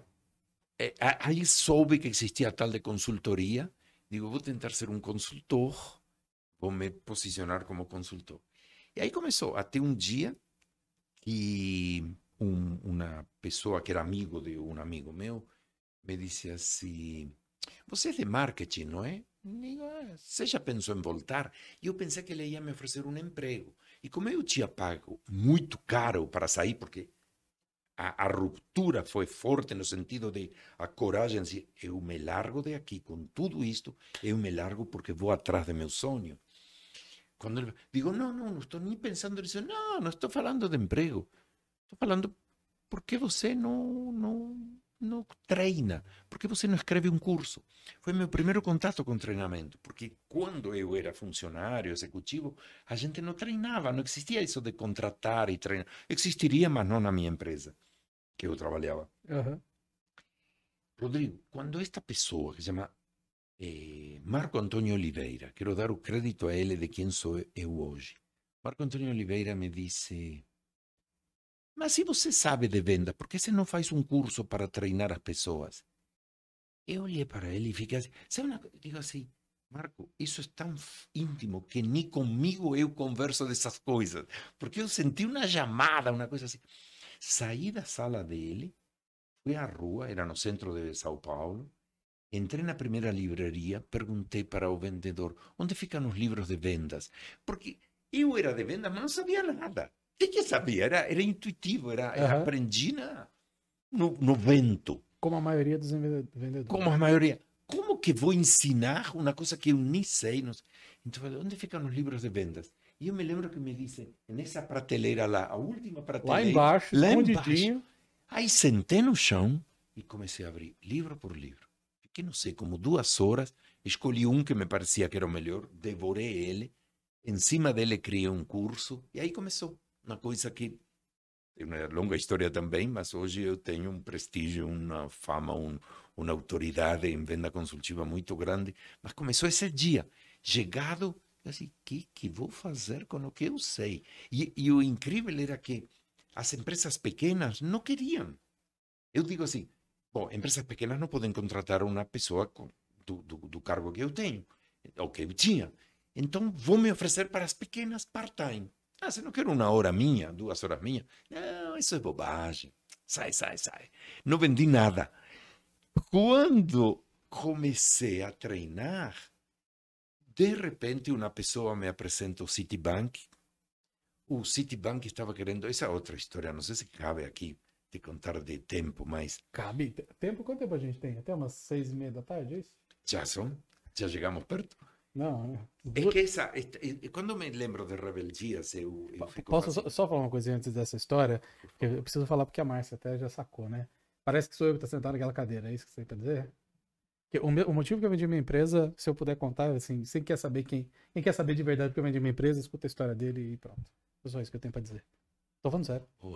Na hora que você falou, começou a falar ali, foi disso que você falou ou não? Mesma coisa, mesma coisa. Eu falei, é impressionante, né? Parece brincadeira. Você é meu avô mesmo, viu? É, é- mas não é? é Olha essas coisas da vida. Mas segue agora, Citibank. A cena se passa assim. Eu comecei a ver que esse mundo que podia ser para mim treinamento, tudo isso que existia consultores, que era uma raça nova na, na minha vida. E Marco Antônio Oliveira era um deles e João Lang era outro, outra figura no Brasil, ele já faleceu, João Lang, uma estrela. Só para você ter uma ideia, quando o governo de China decide que não havia management na China e os professores universitários tinham que ser treinados em leadership, contrataram Peter Drucker nos Estados Unidos e João Lang no Brasil Uau. para treinar. Então, essa figura. Então, eu falo, João, você não me ensinaria tudo isso? Porque eu não sabia nem o que era. Digo, tudo isso que é consultor. Para mim era consultor treinador, hein? era o viés Tá. treinador. Ele me disse, arruma 10 pessoas e eu faço um curso para vocês.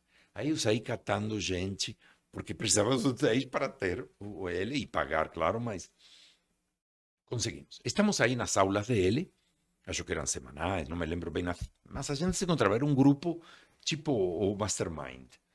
E ele ensinava a nós desde coisa como como usar o flip chart, quais as cores que passam, que recado e como colocar. É uma coisa de o que aprendi com esse homem, João Lang. Estamos lá e uma noite vamos chegando todos, as- as aulas eram à noite, e uma colega, estou tentando que o nome venha aqui, me disse assim, Gisela Cassoy. Gisela Cassoy me disse, hoje falei de você. Ele, é mesmo, é. Disse, eu estava com um amigo que me pergunta se eu conhecia um argentino que entendesse de vendas e que morasse no Brasil. Digo, esse sou eu! Esse sou eu! É, falei de você. Bom, fazendo uma long story short, como dizem os gringos, quem era essa pessoa? Era o Citibank tendo um desafio no Chile e na Argentina que os brasileiros, quando iam lá dar os treinamentos, a- a- esse estilo, essa raça de, do, de argentino e chileno, assim, é quase impossível dar as aulas. E os caras tiveram uma- um pensamento linear. Falaram, então vamos mandar um argentino que se vire. pelo menos este não pode voltar e reclamar. Não é teu povo. Se vira. Azar seu. Você Aham. não foi lá? Lá fui eu. Que legal. Tive que aprender o, o, o, o treinamento. Mas o que aconteceu? Essa é a história. Tive que aprender o treinamento para dar lá. Fui lá. E me lembro que era eh, lá nesse lugar maravilhoso, Viña del Mar, em, no Chile. Um hotel lindo, aquela praia, aquele dia, nós na sala de aula, com uma janela gigante. E eles vão entrando. E, e já me chamou a atenção quando cheguei, todo um. Todo, normalmente as salas de aula está todo arrumadinho, uma bagunça, todo. Tá bom. Começamos. E aí começaram uma série de, de, de anedotas, de, de, ma- de coisas do tipo assim, de provocação. E, e provoca aqui, provoca lá, e me provocando, não? Eles provocando no sentido de desafiando. Uhum. Por exemplo, me diz assim: você viu que temos eh, apelidos? Eh, Porque o crachá oficial, o crachá de mesa, e es- em caneta escrito a mina, o, o, o cara, o cachorro, sabe? Coisas assim. Aham. Você viu que temos apelidos aqui? Eu vi, eh, não? E, e, interrompendo com isso. Digo, vamos voltar, não sei o quê. Dice, ¿você quer que te demos um apelido? Sabe assim, esse desafio na frente de 20 pessoas? Tá, tá, digo. O que me ocorreu, digo, vocês aceitam que eu dê para você também, então, em troca? Ah, ah, eles agora aceitamos. Digo, no final do curso, quando vos conheça, darei. Sigamos agora com o treinamento, que era a missão que eu tinha, sabe? Assim, Aham. missão dada, você tem que entrar. Não passam assim 10 minutos que alguém me diz, cadê seu short de banho, seu, seu maiô? Como assim? É. Digo, está lá no meu quarto. Ah, Não, aí a frase foi assim. Aí me dei conta que não ia conseguir. Que a provocação e o, e o sabe assim, não está, a mensagem era assim, não estamos aqui para treinamento. Uhum. Você que veio a Sarceu. Nós vamos aqui fazer uma festa e vamos te usar de brinquedo em tudo isso. Cara, aí surge aquele porteño, não? Porque os argentinos são um monte de gente. Os porteños são os que nascemos em Buenos Aires. De aí o nome de por- Porto. Que geralmente você que não gosta de argentino, você não gosta de portenho. Entender é isso. É, é- é bem diferente a qualidade. Não, eu tava falando com a câmera, eu tava falando com a Márcia. A Márcia gosta. Ou não? Deus. Adora. Cara, que- cara, quando você vê as raízes, não?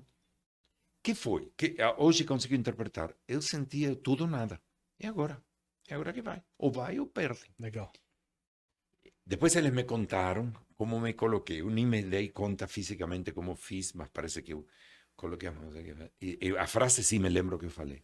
Eu, meu maior está lá em cima e eu estou aqui para quem queira triunfar na vida aprendendo vendas. Quem não quiser, a porta vai embora. Cara, nesse sentido, nesse, nesse momento senti um frio. Digo, estos putos vão se levantar e vão sair todos.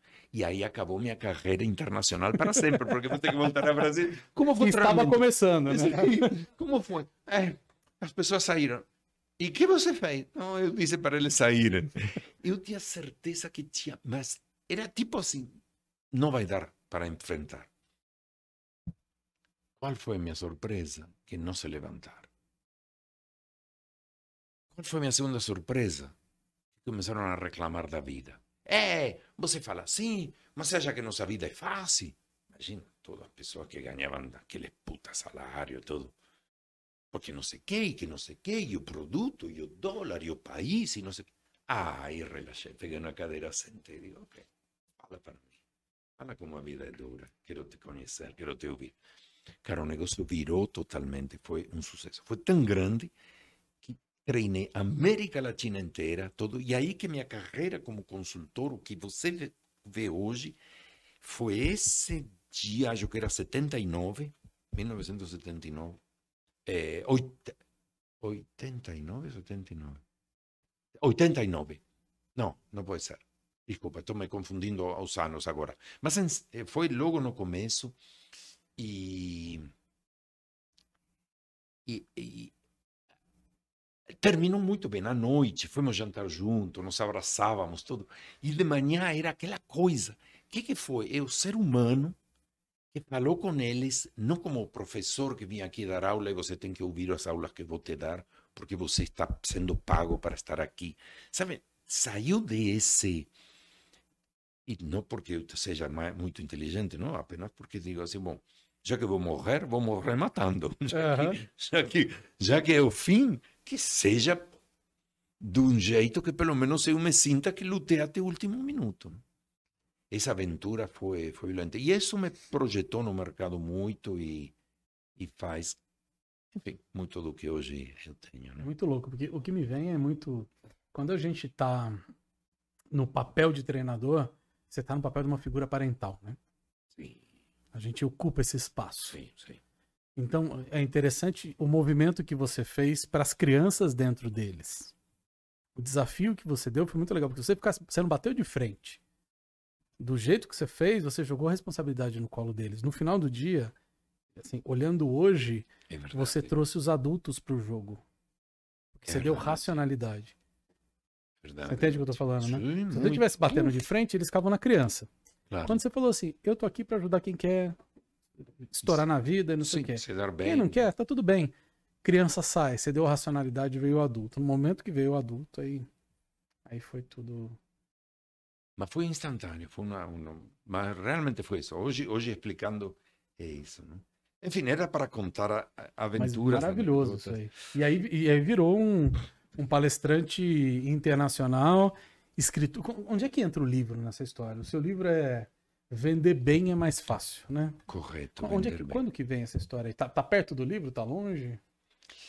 A médio, porque aí comecei a treinar e um dia o Roberto, o Roberto, o Roberto que eu conheci ele em 84. Ele era amigo de uma amiga que me apresentou, a mesma pessoa que me apresentou o Marco Antônio e, e o João Lang. Essa daí sim, Esta- esta- também você tem que, né? Esta, vou dar os créditos. Eliana Dumé. Eliana Dumé, uma, uma figura maravilhosa, baiana. Baiana é uma honra, não? Eu digo baiana porque eu Claro. admiro minha minha mulher é baiana. Eh, Eliana me apresenta ao Roberto e como terapeuta comecei fiz os- alguma comecei com terapias mas alguma coisa deu nós que a gente ficou vinculado não como eh, cliente e terapeuta mas terminado essa fase a gente ficou vinculado amigo é que amigo para mim é uma coisa mais profunda que depois se tornou mas assim, Uhum. conhecido. E um dia Roberto e a Roseli, eh, os dois, estávamos em um, uma conversa, alguma coisa assim, por que você não escreve um livro? Como? Que? O que? Não, A Roseli tem um olho pra isso muito foda, né? Não é. Não é, é incrível. Digo, como, é- como escrever um livro? Do que? Como? Ah, vê aí, pensa aí, define aí. Bom, aí nasceu. Aí, não, não foi assim, pim, peguei uma Claro, caneta e é. escrevi. Aham. Foi um parto de eriço, como disse o, o Antônio Medeiros. Você já viu o Antônio Medeiros?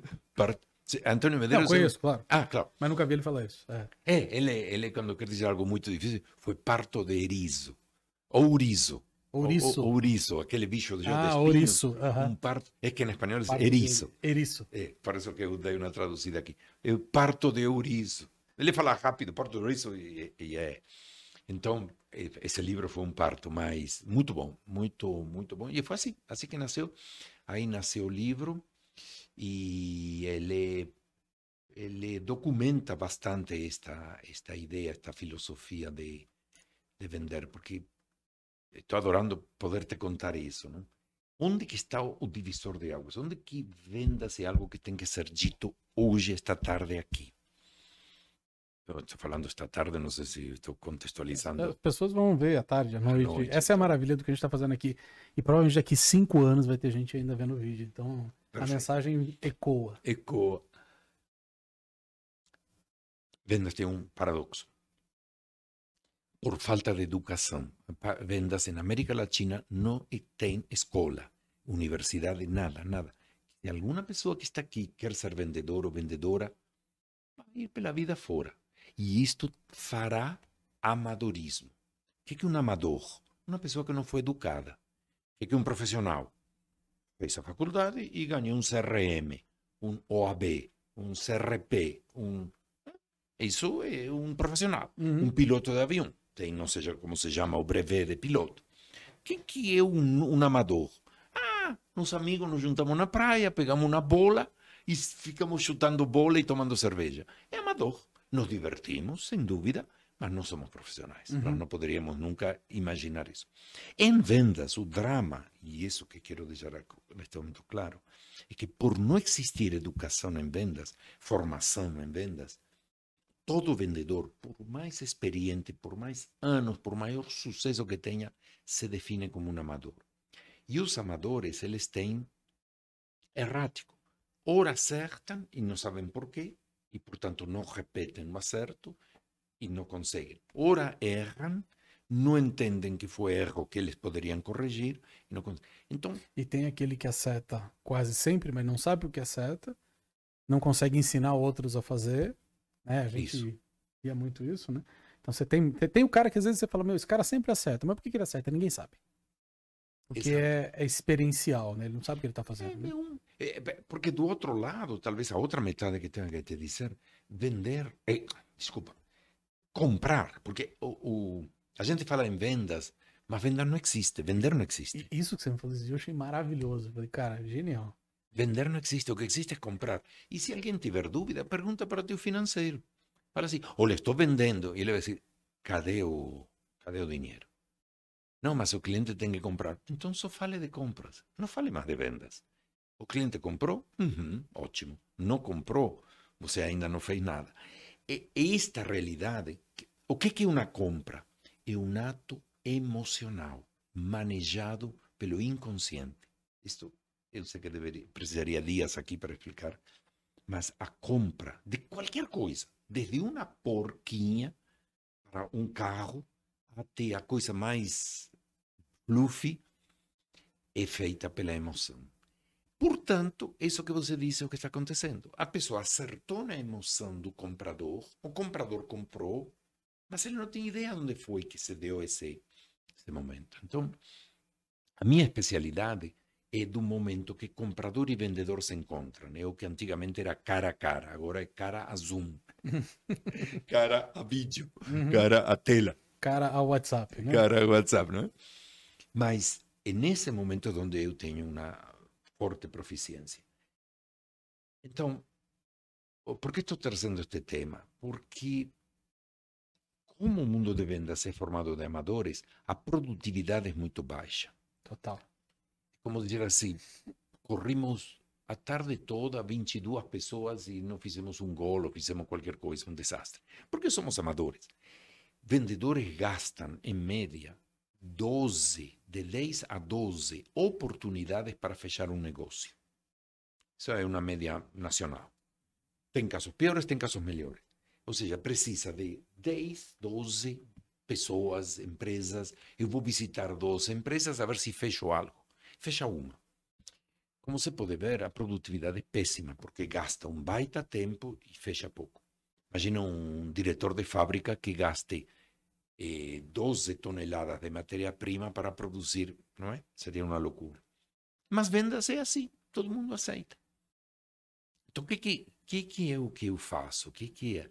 Agora com um conjunto de pessoas, não sou mais sozinho, mas o que, que fazemos? Ah, damos as melhores práticas. Que, como que se vende, como os profissionais vendem nos países que têm escola de vendas, Estados Unidos, Holanda, França, Espanha, como, como eles aprendem a vender? O que é que se faz profissional? Que é provado, método, assim como um médico sabe fazer a cirurgia, porque foi ensinado como que faz, são as melhores práticas. Não? Nós fazemos isso, nós educamos essas, essa, essas pessoas que estão em vendas e elas se sentem bem porque começam a produzir mais. Com o mesmo esforço, tem mais resultado. Agora, com 12 oportunidades, já fecham três, duas, três, que antes era só uma, não? Então, o, o, basicamente, o, acho que você já, agora me esqueci qual era a pergunta, mas acho que era sobre este assunto de vendas, o livro. O livro livro. veio para tangibilizar essa ideia de dizer, olha, ajude teu cliente a comprar. Mas aqui não é, não tem pergunta, aqui é uma conversa. Então a coisa vai fluindo, não, não se preocupa com isso. É muito louco porque a gente tem uma experiência, né, de mercado imobiliário, enfim. E a gente vê assim, aumenta a quantidade de lead, aumenta a quantidade. Né? Essa é a solução sempre. E não é aumenta a quantidade de lead, você precisa aumentar a conversão de lead. Né? Dobra o tamanho do time. Não, cara. Você precisa fazer treinar esse pessoal. Tô falando que essa é uma bandeira da Márcia. A Márcia era diretora comercial também, de vendas, né? E, e essa era a bandeira dela. A gente precisa treinar o pessoal para que essas pessoas vendam melhor, para que elas convertam mais vendas. Não necessariamente só colocar mais gente e aumentar, né, é, o moedor de carne. Você joga um monte de coisa aqui, moe, sai do... Então não é isso, né? Claro. Muito mais gente fazendo mal, fazendo Exato. pobre, fazendo amadoristicamente. E, e, deve ser comum isso, né? E, e, como que você consegue quebrar isso na cabeça das empresas, Alberto? Assim, tem um... Nas empresas... Qual que é a dor que você enfia a faca e gira para que a empresa entenda? Porque no final do dia geralmente é assim, né? Não sei. É... Eu, eu posso dizer que me dou bem quando todo mundo se dá mal. É como, me, como vender eh, antigripal na, na epidemia de gripe, não? Sim. Então, como, qual a dor? As vendas não estão como gostariam que estivesse e já tentaram quase tudo. Porque até não fracassar muitas vezes, as empresas não... É um absurdo isso. É, treinamento é visto como gasto. Legal. É visto, Ainda é? Ah, sim, fortemente gasto. É a primeira despesa que é cortada em qualquer crise. É... Fora outro terror, que eu te treino e tu vai embora. Então, tudo que investi em você, você leva e não me deixa nada. Então, esses dois vetores são, são complicados. É... Como quebrar? Na, tua pergunta é como quebrar na empresa. Eu pensei que você ia perguntar como quebrar na, no vendedor. Pode ser também, tranquilo a empresa que já tentou, é, de novo, infelizmente, é sempre não está indo bem. O meu tá. paciente, ele chega doente. Então, eu não sou um hospital que trabalha na saúde, eu trabalho na doença. As empresas, de, desde uma, dois irmãos que têm dois, três vendedores, até empresa de dois mil vendedores, chega um momento que não estão conseguindo resultados e já tem feito muitos esforços. E quando chega para nós, o vendedor, a vendedora já está exaurida. Tá. Porque como a pressão é tipo máquina de moer carne e não está conseguindo, não é que vendedores não vendem porque... Bom, deve ter um ou dois, mas não é possível que dois mil vendedores são todos vagabundos, vão para casa dormir e não vendem nada. É porque daí ele não ganha comissão, não ganha dinheiro, ele pode... É. Ninguém é idiota, né? Então, pressionar alguém que não consegue porque não sabe é mais próximo à tortura do que a gestão. Uau! Que é o que os gestores fazem, né? E aí, vamos lá, quero o pedido. E a famosa técnica de motivação japonesa. Olha, amanhã ou você traz o pedido ou não volta. Não precisa voltar. É? A técnica de motivação profunda que deixa a pessoa totalmente treinada. Uhum. É? Já estava confusa com uma patada dessa na orelha, não entende mais nada. Por que, que não conseguem vender? Porque vender não é vender, já expliquei que não existe, é ajudar o cliente a comprar. Posso ajudar um cliente a comprar que é o que conta? Bom, existe um processo de compra, este é um enigma, acho que a qualquer vendedor que você pergunte, qual é o processo de compra teu cliente? Assim, não sei. Bom, ele pede a proposta, a proposta vai para a diretoria, e aí compra ou não compra. Isso não é o processo de compra, isso é um fluxo. Ou seja, vender é ajudar o cliente a comprar. Então, como que nós ajudamos eh, as empresas que estão com produtividade baixa? Le mostramos que eles estão com baixa conversão. Fazem um baita esforço, gastam dinheiro em marketing, gastam dinheiro em equipes, tem um, um produto, tudo está bom. Mas o cliente não compra porque não sente que tem que comprar. Então, vamos ajudar o cliente a entender como os vendedores não, podem fazer esse trabalho.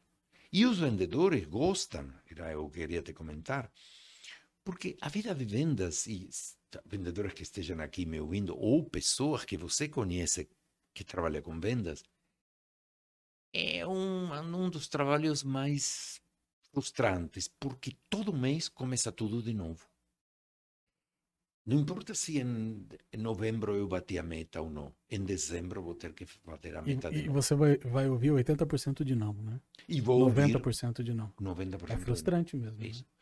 Quando consigo ouvir, porque como as técnicas vão mudando, cada vez me ouvem menos.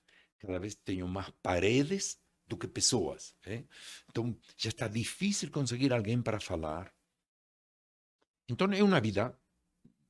A vida de vendas é uma vida sacrificada, difícil. Não quero pôr panos quentes na ferida, porque tem muitos empregos também difíceis. Mas só queria dizer que quando estas pessoas aprendem estavam batendo na parede e a porta era um pouco ao lado, Tem um caminho, né? tem um caminho. né? Então, em dois minutos, uma aula de vendas é ajudar o cliente a comprar. Como que o cliente compra? Quando ele toma consciência de uma dor, de uma deficiência, de uma necessidade. E digo tomar consciência porque muitas vezes as pessoas estão pensando em algo e não estão pensando nisto. Uhum. Então, estou preocupado com minha unha encravada. E o nosso cérebro é mara- maravilhoso fazer isso, né? Tira a nossa atenção de algo que realmente a gente tá ali e ele inventa uma outra coisa pra, pra gente prestar atenção, né? Então a pessoa não tem consciência que aquilo tá doendo, né? É, se acostuma, é, é a famosa pedra no sapato. Chega um isso momento que você sai caminhando com ela. Então, vendedores hum, indo para consultivo, vendedoras, a coisa, a dica mais rápida que tenho para te dizer é conecta com teu cliente, sente como ele está, como é a vida dele. Tem um ser humano que tem uma missão profissional, um CNPJ, por dizer assim, e um CPF. Então, este cidadão, esta cidadã na minha frente, ela quer conseguir coisas para a sua vida, para se sentir bem com ela, sentir que está tudo bem, e tem uma responsabilidade de fazer a empresa dela rodar bem legal. Conecta, entende os pontos que você pode ajudar, que você e tua empresa podem ajudar, e veja como. Porque esse é como, digamos, o, o D0, o momento inicial. Porque se os problemas que a pessoa tem e me conta, eu não tenho nada para fazer, não vai dar samba. Então, cai fora. Na forma elegante, apenas eh, interrompe a venda, a- a- o contato. Mas se você tem algo de valor para as dores da pessoa, você vai ter que fazer duas coisas. A primeira, deixar a pessoa consciente de seu problema. E, de novo, muitos, muitos, muitos, muitas oportunidades de vendas estão abaixo da linha d'água. Isto é, o cliente não percebe. Qualquer um de nós, qualquer um de nós precisa de coisas que nem sabíamos que precisávamos. Se alguém viesse e me oferecesse, eu vou negar. Sendo que não preciso, quando vem a solução, ela não existe, não é uma solução. Era um produto que alguém quer me vender que eu não preciso. Então, a primeira fase, após ter diagnosticado o caso, é ajudar o cliente a perceber como que está mal, estando na situação atual, como que poderia estar melhor com a situação atual. O pulo do gato do vendedor consultivo é não dizer isso. E aí onde 90% dos vendedores capotam. Ele e diz, Rodrigo, para com isso. Isso não te ajuda, isso não te favorece. Você teria que mudar. É só dizer isto, Efeito gato que o Roberto fala. né? Efeito eu gato. Gero, eu afasto. eu o gato. Como se faz? Como se- é o ideal? É usar. Te lembras o Beltanchon, quando falávamos da, do filtro? Aham. Tudo que eu dizer, puf, bate no filtro, joga no lixo. Mas se ele se dizer, se a pessoa se dizer a si própria, não filtra. A gente não filtra nossas ideias. Nossas ideias são boas. São Uhum. nossas, Uhum. são boas de Elas já passaram por o filtro. já passaram. Antes delas serem. É que aí é o processo criativo é o que eu falo, né? Mas quando a ideia tá ali, ela já passou uma cacetada de filtro. Exato. Qual a técnica? É a arte de perguntar, que é a maior ferramenta consultiva que existe, que é o que os terapeutas fazem, os psicólogos fazem, os coaches fazem. Só que não é uma pergunta de curioso, isso quero dizer para quem esteja aqui vendo. Normalmente vendedores dizem, não, mas eu pergunto. É, mas são as perguntas de curioso. Quantos funcionários você tem? Quantas máquinas você tem? Que software você usa? Quem é teu assessor hoje? Essas são perguntas de curioso. No final do dia, eu fico sabendo E você se chateia, porque é quando chegamos no hotel e nos dizem CPF, RG, de onde veio, para onde vai. Uhum. Sabe essa- esses dados da ficha do hotel? É um porre. As perguntas inteligentes, que são as que nós ensinamos, é que uma pergunta que faz que para respondê-la a pessoa vê cenas ou cenários que lhe ajudam a ver coisas que não está vendo. Um exemplo poderia ser uma pergunta: como seria se essa produção que você tem hoje pudesse ser feita na metade do tempo? Qual seria o impacto no seu resultado? Se eu ganhei confiança para fazer esta pergunta e, e você acredita que minha pergunta é, é boa para ti, que isso vem antes não, de fazer a pergunta, não é chegar perguntando, você vai ter que ver a cena que acabei de pintar. Como seria se ganha, se faz na metade? Bom, eu acho impossível, mas se fosse metade, eu teria isso, eu teria isso, eu teria isso. E neste momento você está sentindo uma vontade de solucionar metade eh, a, a, a produção na metade do tempo. O efeito, eh, eu estou simplificando demais, não é uma única pergunta. cara, mais uma vez podemos fechar aqui, tá bom já. Porque, cara, isso é genial. É genial. Isso é Mas é. genial. Mas se é. E isso que me empolga. Isso é uma mensagem profunda que a gente leva e, e os vendedores come... não, não é que é tão simples quanto isso, como dizer, como faço para jogar tênis? Ah, bate na bolinha. Sim, mas vai ter que bater Sim, e claro, bater a ti. vamos. Aí as perguntas começam a fazer o cliente a se dar conta. E nesse primeiro estágio de dizer, hum, não tinha pensado nisso. Aí vem a segunda parte. Mas o que, que me ajudaria ao que eu quero? E aí são as soluções, que também não é para apresentar à empresa. O maior erro, eu sei que não vou te ajudar muito, mas o maior erro é sair falando de tua empresa logo de cara. Isso é a burrada maior que existe. Primeiro, desculpa, ninguém quer saber o que tua empresa faz. Ninguém. Acho que teus pais também não querem Nem quem saber. você é, né? Nem quem você é. Vendedores de plantão. Nem Exato. quem você é, nem quem sua empresa faz. Entenda. Mas todo mundo, ou talvez 99%, não todo mundo, começa falando deles. E isso é a forma mais rápida de fechar os ouvidos de aquele coitado que decidiu te, te, te ouvir ou te atender. Enfim, voltando a eh, onde tinha chegado, a, a pessoa começa a se dar conta que, puxa, e começa como uma coisa assim, hum, que interessante, não tinha pensado nisso. Também tenho tantos problemas aqui, mas, pô, realmente, se pudesse produzir na metade do tempo, realmente me, me daria uma vantagem. Estou gostando dessa ideia. E aí o vendedor, obviamente, diz, e, e a, a solução está muito mais perto do que parece.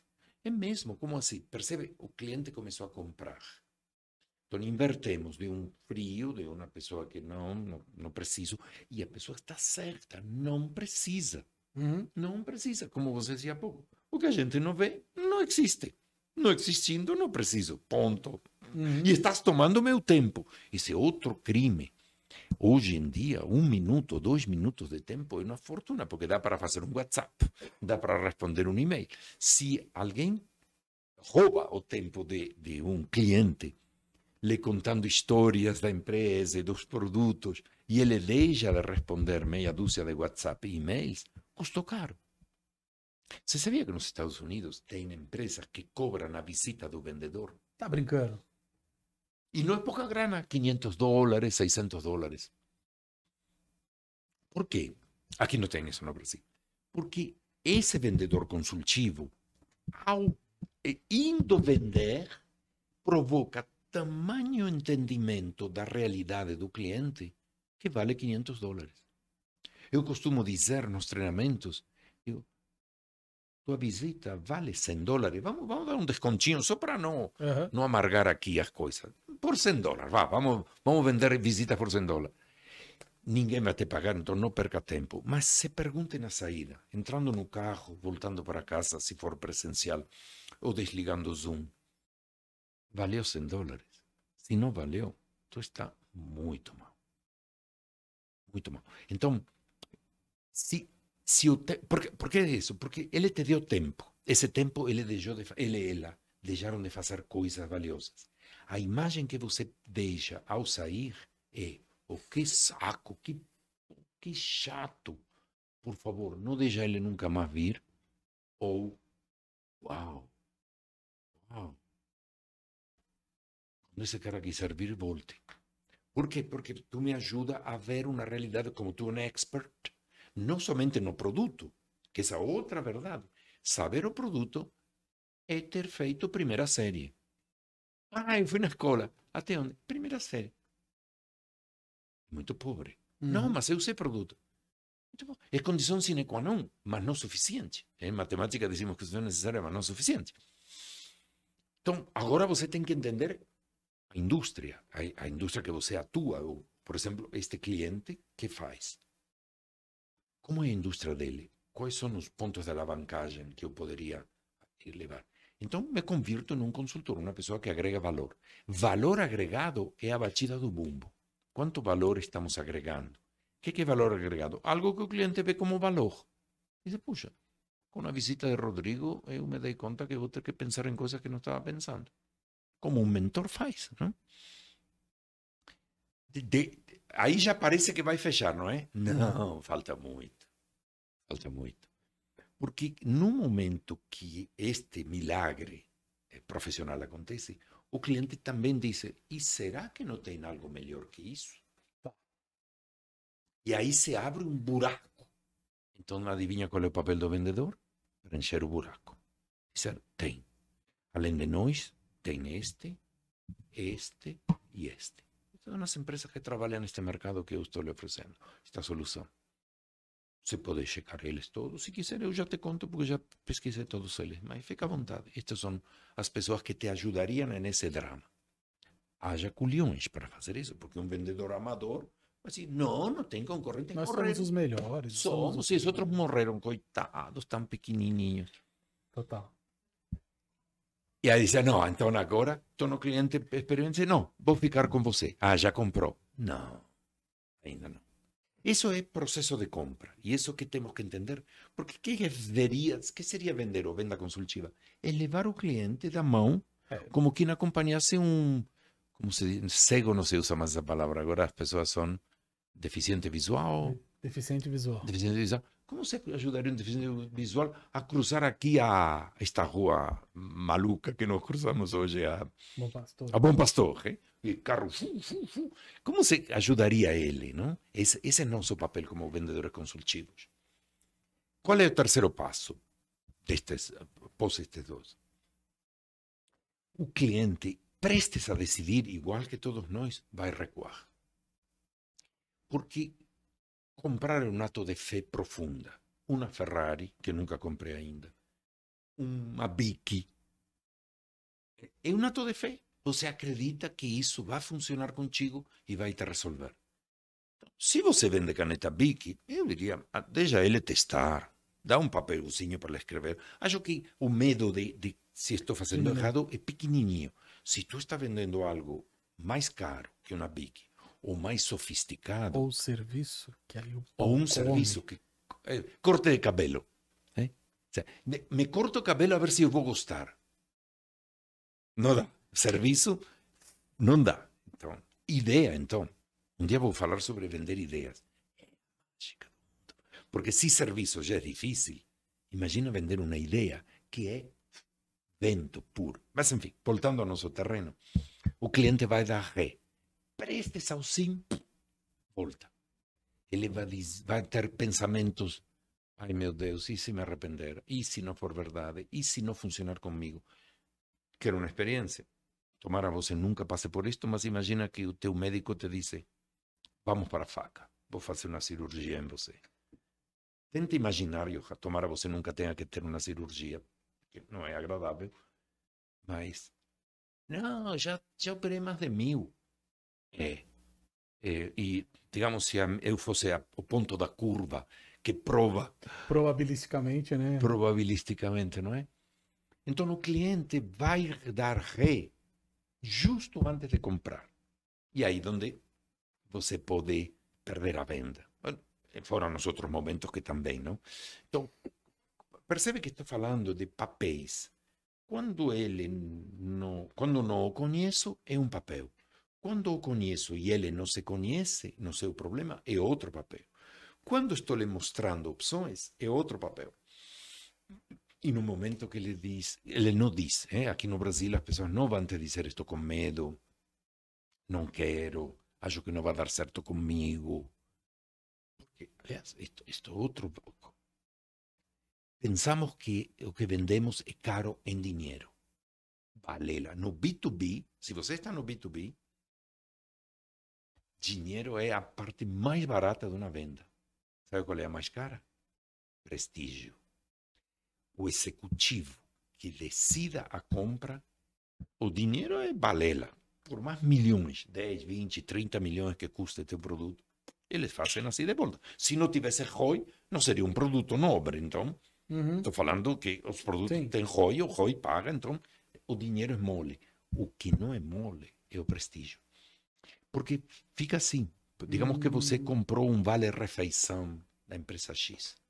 E aí o vale-refeição dá pau, não, não aparece, não vem, no restaurante não me aceita. Como fica a tua imagem? Quando tu passa pelo corredor, as pessoas dizem, Hum. esse foi o cara que comprou este produto. Teu prestígio vai para o buraco e não sai de lá, não tira.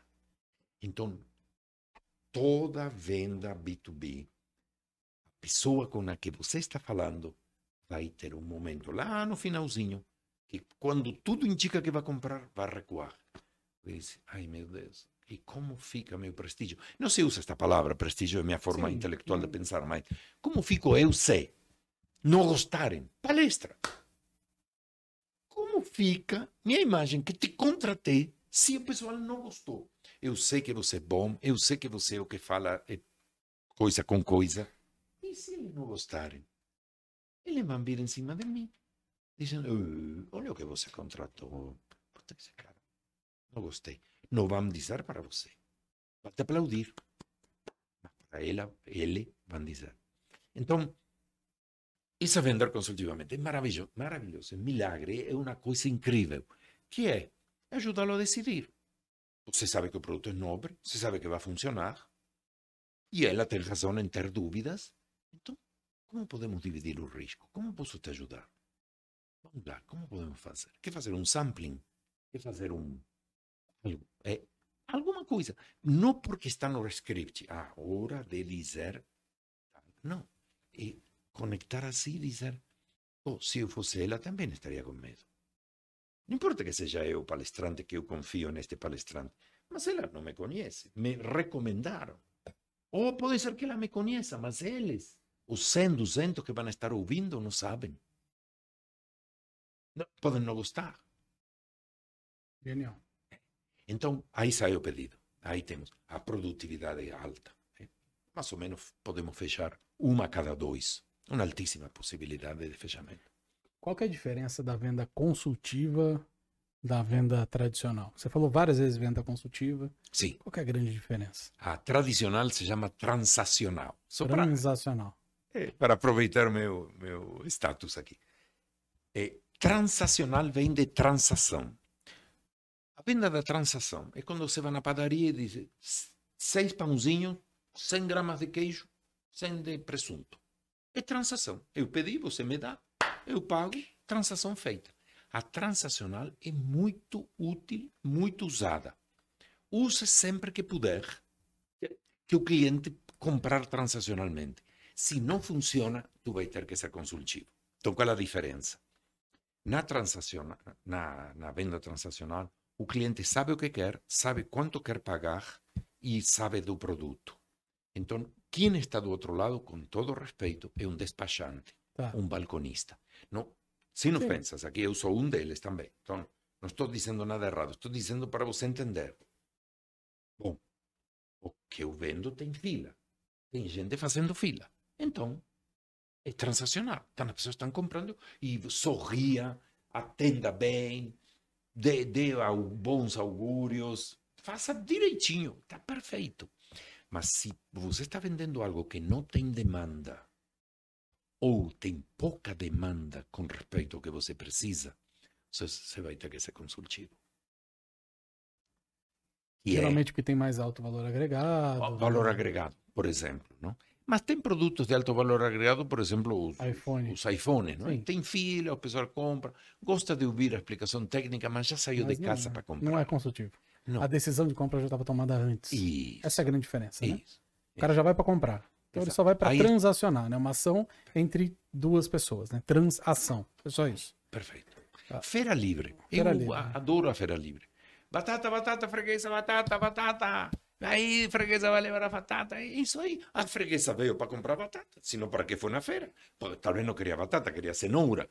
Mas não faz mal. Eu grito minhas batatas, que é tudo que eu tenho. Isso está correto. Não é errado. A única ca- questão é, é assim. O que eu vendo tem demanda? Tem? Senta a pua. Vende para um, um Hotmart, um, um site, um, Uhum. um- como se chama estos, o, os produtos? Marketplace. Marketplace, obrigado. Põe no Marketplace. Pode por vendedores também. Não tem demanda ou tem menos demanda do que poderia ter.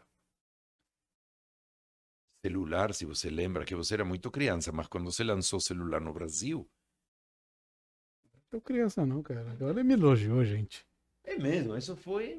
eh, O celular foi lançado no Brasil em 96. Eu, eu sou de 78.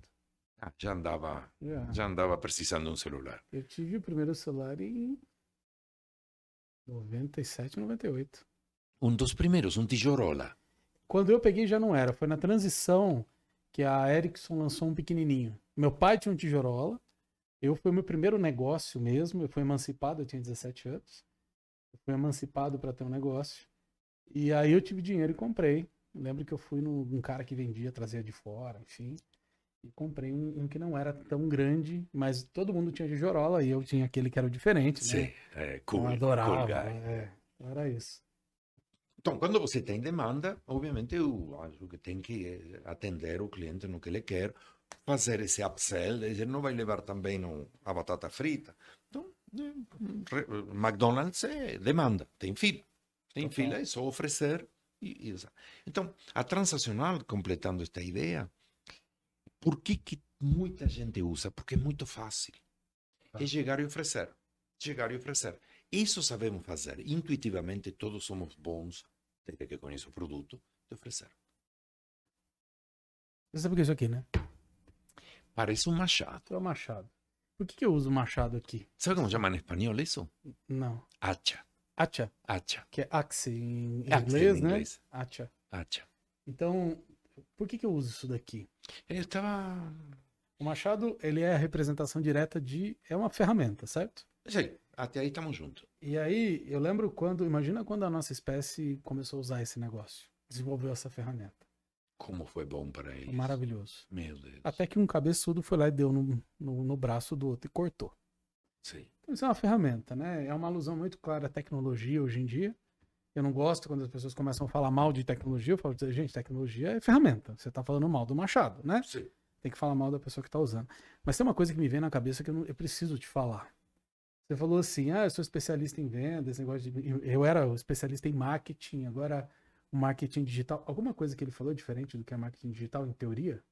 Você simplesmente está achando que você não está sabendo como usar o teu machado nesse novo mercado. E tudo que você deu de aula aqui, a Márcia está aqui que não me, ajuda, não me deixa mentir, foi uma aula de marketing digital. Só que você não falou como. Então, aumentar a consciência, o quando que a gente pode fazer uma oferta, processo de tudo que você falou aqui é exatamente o que a gente, principalmente aqui, aí a gente fala de gatilhos mentais, a gente vai com algumas outras que também existem, mas eu vou te falar a mesma coisa. Por quê? Porque é a mesma pessoa que está comprando. O mesmo ser que está Claro. do outro lado. É claro. A única coisa é a ferramenta que está no meio do caminho. E eu vou te falar. Não é, Márcia? Eu fiquei olhando não, é a mesma coisa. Quando a gente fala, né? Tudo bem, marketing de conteúdo, mas qual é o objetivo do conteúdo? É aumentar a consciência. Uhum. O como eu tenho que distribuir o conteúdo, quando que eu posso fazer uma oferta para esse cara. É a mesma coisa que você falou. Só que ali você está falando de fazendo tete a tete. Qual é o conteúdo que eu posso usar para aumentar a con- consciência desse cliente? A mesma coisa que a gente faz do lado de cá do marketing digital. A mesma coisa. Obrigado. Concorda comigo? Nossa, eu tava olhando e falei, cara. Né? Agora eu preciso fazer uma, uma pergunta, cara. Sim. Você ia falar do Machado, Já desculpa. falei. O que eu Ah, estou tá. querendo é só pra você entender que é ferramenta tecnologia. Ah, tá. E eu tô vendo que você tá falando assim, ah, eu não sei mexer com machado. Machado é só ferramenta. Tecnologia é só ferramenta. Marketing digital é só. É só uma. É um machado diferente. Mas é machado. E você sabe, você é um. Eu, eu diria assim: você é um, um, blacksmith, né? Um ferreiro. Você é um ferreiro. Você é o cara que faz o machado. Só que você falando assim: ah, não, mas esse aí é diferente, é um modelo que eu não sei fazer. Eu não sei o que, que a Márcia acha. Mas eu, eu acho que tá fácil. Que bom. Muito fácil. Fico, fiquei muito feliz, inclusive, de ver tudo isso aqui. Mas eu preciso te fazer uma pergunta. Vá. É, você falou de processo de venda. Sim. Então, que tem uma outra De pessoa compra. que tem que comprar, exatamente, né? O processo de compra. E a gente está falando, sim, de uma venda ou de uma compra que tem empresa, que tem dinheiro. Mas eu poderia usar, fazer isso para vender uma ideia? O, mesmo, o processo de vender uma ideia seria o mesmo? Eu tô falando que eu já tô querendo criar um curso com ele junto, pra gente colocar criatividade e processo de venda aqui. Não, a pergunta é maravilhosa. É, Eu acho que. Deixa eu tentar melhorar o que tá vindo na minha cabeça. Eu também trabalhei muito tempo pro corporativo. Então eu vendia projetos, né? E eu vendia projetos e a gente vê que tem um, tem um processo interno que é complicado, que é uma venda interna daquele projeto. Tem um quando executivo. sai da tua mão. o- não, o executivo dentro da empresa, ele é o cara que vai ser o stakeholder. Ele é o cara que vai ser. Ele que dono vai. def-. O dono do projeto internamente. Sim. Esse cara, para vender o negócio dentro da empresa, ele passa pelo mesmo processo que você falou. Sim, sim. Exatamente o mesmo. Sim, sim. Sim. Então, ele- se ele soubesse isso, ele teria um poder maravilhoso para Sim. poder fazer, não é? Sim, sim. Então, a pergunta anterior era vender ideias, e, e essa aí. É. Inclusive, esse intermediário a gente tem também em venda de produtos. Se te vender cadeiras, não uma que é B2C, mas digamos que você é um hotel e um prédio e você quer mil cadeiras, alguém lá dentro vai querer dizer, tem certeza que vai comprar dele? Mesma coisa. Tá. Venda de ideias era a tua pergunta. Sim, a queria primeira. trazer. Venda de ideias é uma coisa eh, muito, eh, muito séria, não, eh, a palavra não está correta. É, é muito. Temos que fazer uma pequena pausa. Quando vendo produto, o produto me ajuda na venda, quase 50% ou mais. Eu digo, olha, aqui é a garrafa d'água, né? quero experimentar. Meu papel é pequeno perante isso. Você vende por cinco sentidos que a gente falou no começo. Exato. Vender para ideia, vender no sexto. É um negócio que. Eu queria ir um degrauzinho só para chegar aqui. Eu chamo isto de formação em vendas quando você aprende a vender produtos. Quando você tem que vender serviços, é o que eu chamo de mestrado. Porque como o serviço passa por uma intangibilidade própria da, da, da definição de serviço, devemos usar um, um, um upgrade das técnicas. O processo de compra é o mesmo, mas o processo de ajudar alguém ver o que o serviço vai fazer por eles, o doutorado, Rodrigo, é vender ideias. Uau. Uau, eu amo isso. A ideia, nós sabemos disso, é uma faísca no cérebro. Se não é faísca, essa coisa Uhum. de engenheiro chama de clique. É um clique no teu cérebro. Sabe o que é vender ideia? E traduzindo a mesma coisa, não é vender, é que te comprem a ideia, é que o clique dê no cérebro do outro. Te vira. E se já é difícil a ideia na sua cabeça, né? Pois é, na boca. Na boca. Pensa o que te custa dizer a ideia que você teve. Na, que de aqui a aqui deveria ser non- non-stop, né? Aham. Uma ideia e a boca. Pa- eh, Sabe o que é, Rodrigo? Eu tive uma ideia. Como posso te dizer? Sabe, outro dia estava pensando, porque veja, eh, você viu como custa contar uma ideia? Imagina que essa verbalização, entrando pelo ouvido do outro, clique, faça o mesmo clique. Então, igualzinho que nas vendas, se o outro está louco para ter um happy hour e eu te convido num happy hour, foi comprado na hora. E isso é uma coisa muito interessante aqui. Você vendeu ou o cliente comprou? Eu vou deixar isso só para te torturar e não conseguir dormir esta noite. Todo negócio que você fecha, foi você que vendeu ou foi o cliente que comprou? É uma pergunta quase filosófica. Mas é importante, porque se é o cliente que comprou, teu poder é muito baixo. Eu faço uma analogia, me- como disse há pouco, minha mulher é, é soteropolitana, baiana, de, Salva, de Itapuã. Itapuã é um lugar maravilhoso e tem praias próprias de Itapuã.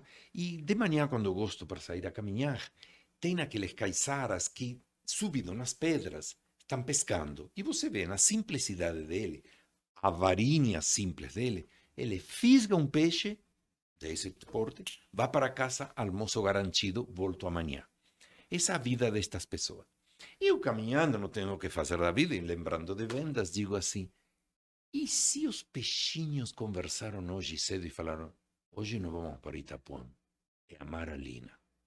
Você já imaginou, Caissara? Porque ele não pesca. São os peixinhos que vão à casa dele servir de almoço. É muito doido isto, mas só me, me acompanha. Se você está fechando um negócio porque o cliente está comprando, você tem que fazer a tua parte, não estou dizendo que não, mas você não principia. O conceito cliente já vem pronto.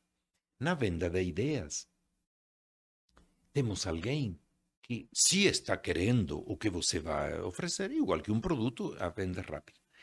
Mas para causar, e tem uma volta longa, mas sim, venda de ideias segue um processo, sim, tem um processo de perceber a, a atitude atual e o que a ideia causará na atitude. Porque normalmente uma ideia é para mudar uma atitude, para, para ter algo, não? Qual, uhum. qual seria um exemplo de uma ideia que te ocorreria vender? Só para eu lá, simplificar aqui. Uma ideia poderia ser um novo produto dentro de uma empresa. Mas aí é uma ideia de produto, né? Sim. Ah, de criar. É. Um, um grupo de profissionais, vamos criar um produto novo, vamos é. fazer água saborizada. É, vamos criar uma nova BU, né? uma nova isso. unidade de negócio. Por exemplo, é isso mais que vem na minha tá. cabeça.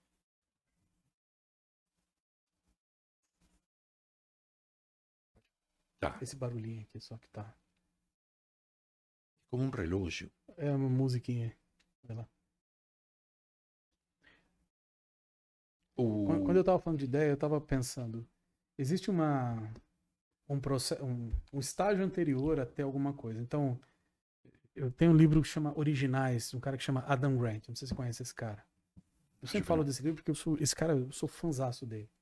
E ele conta uma história do, de uma menina que trabalhou para a agência de segurança americana e que ela queria muito criar um sistema automatizado de informação para que tu, todas as agências conversassem. E ela não conseguia isso de jeito nenhum.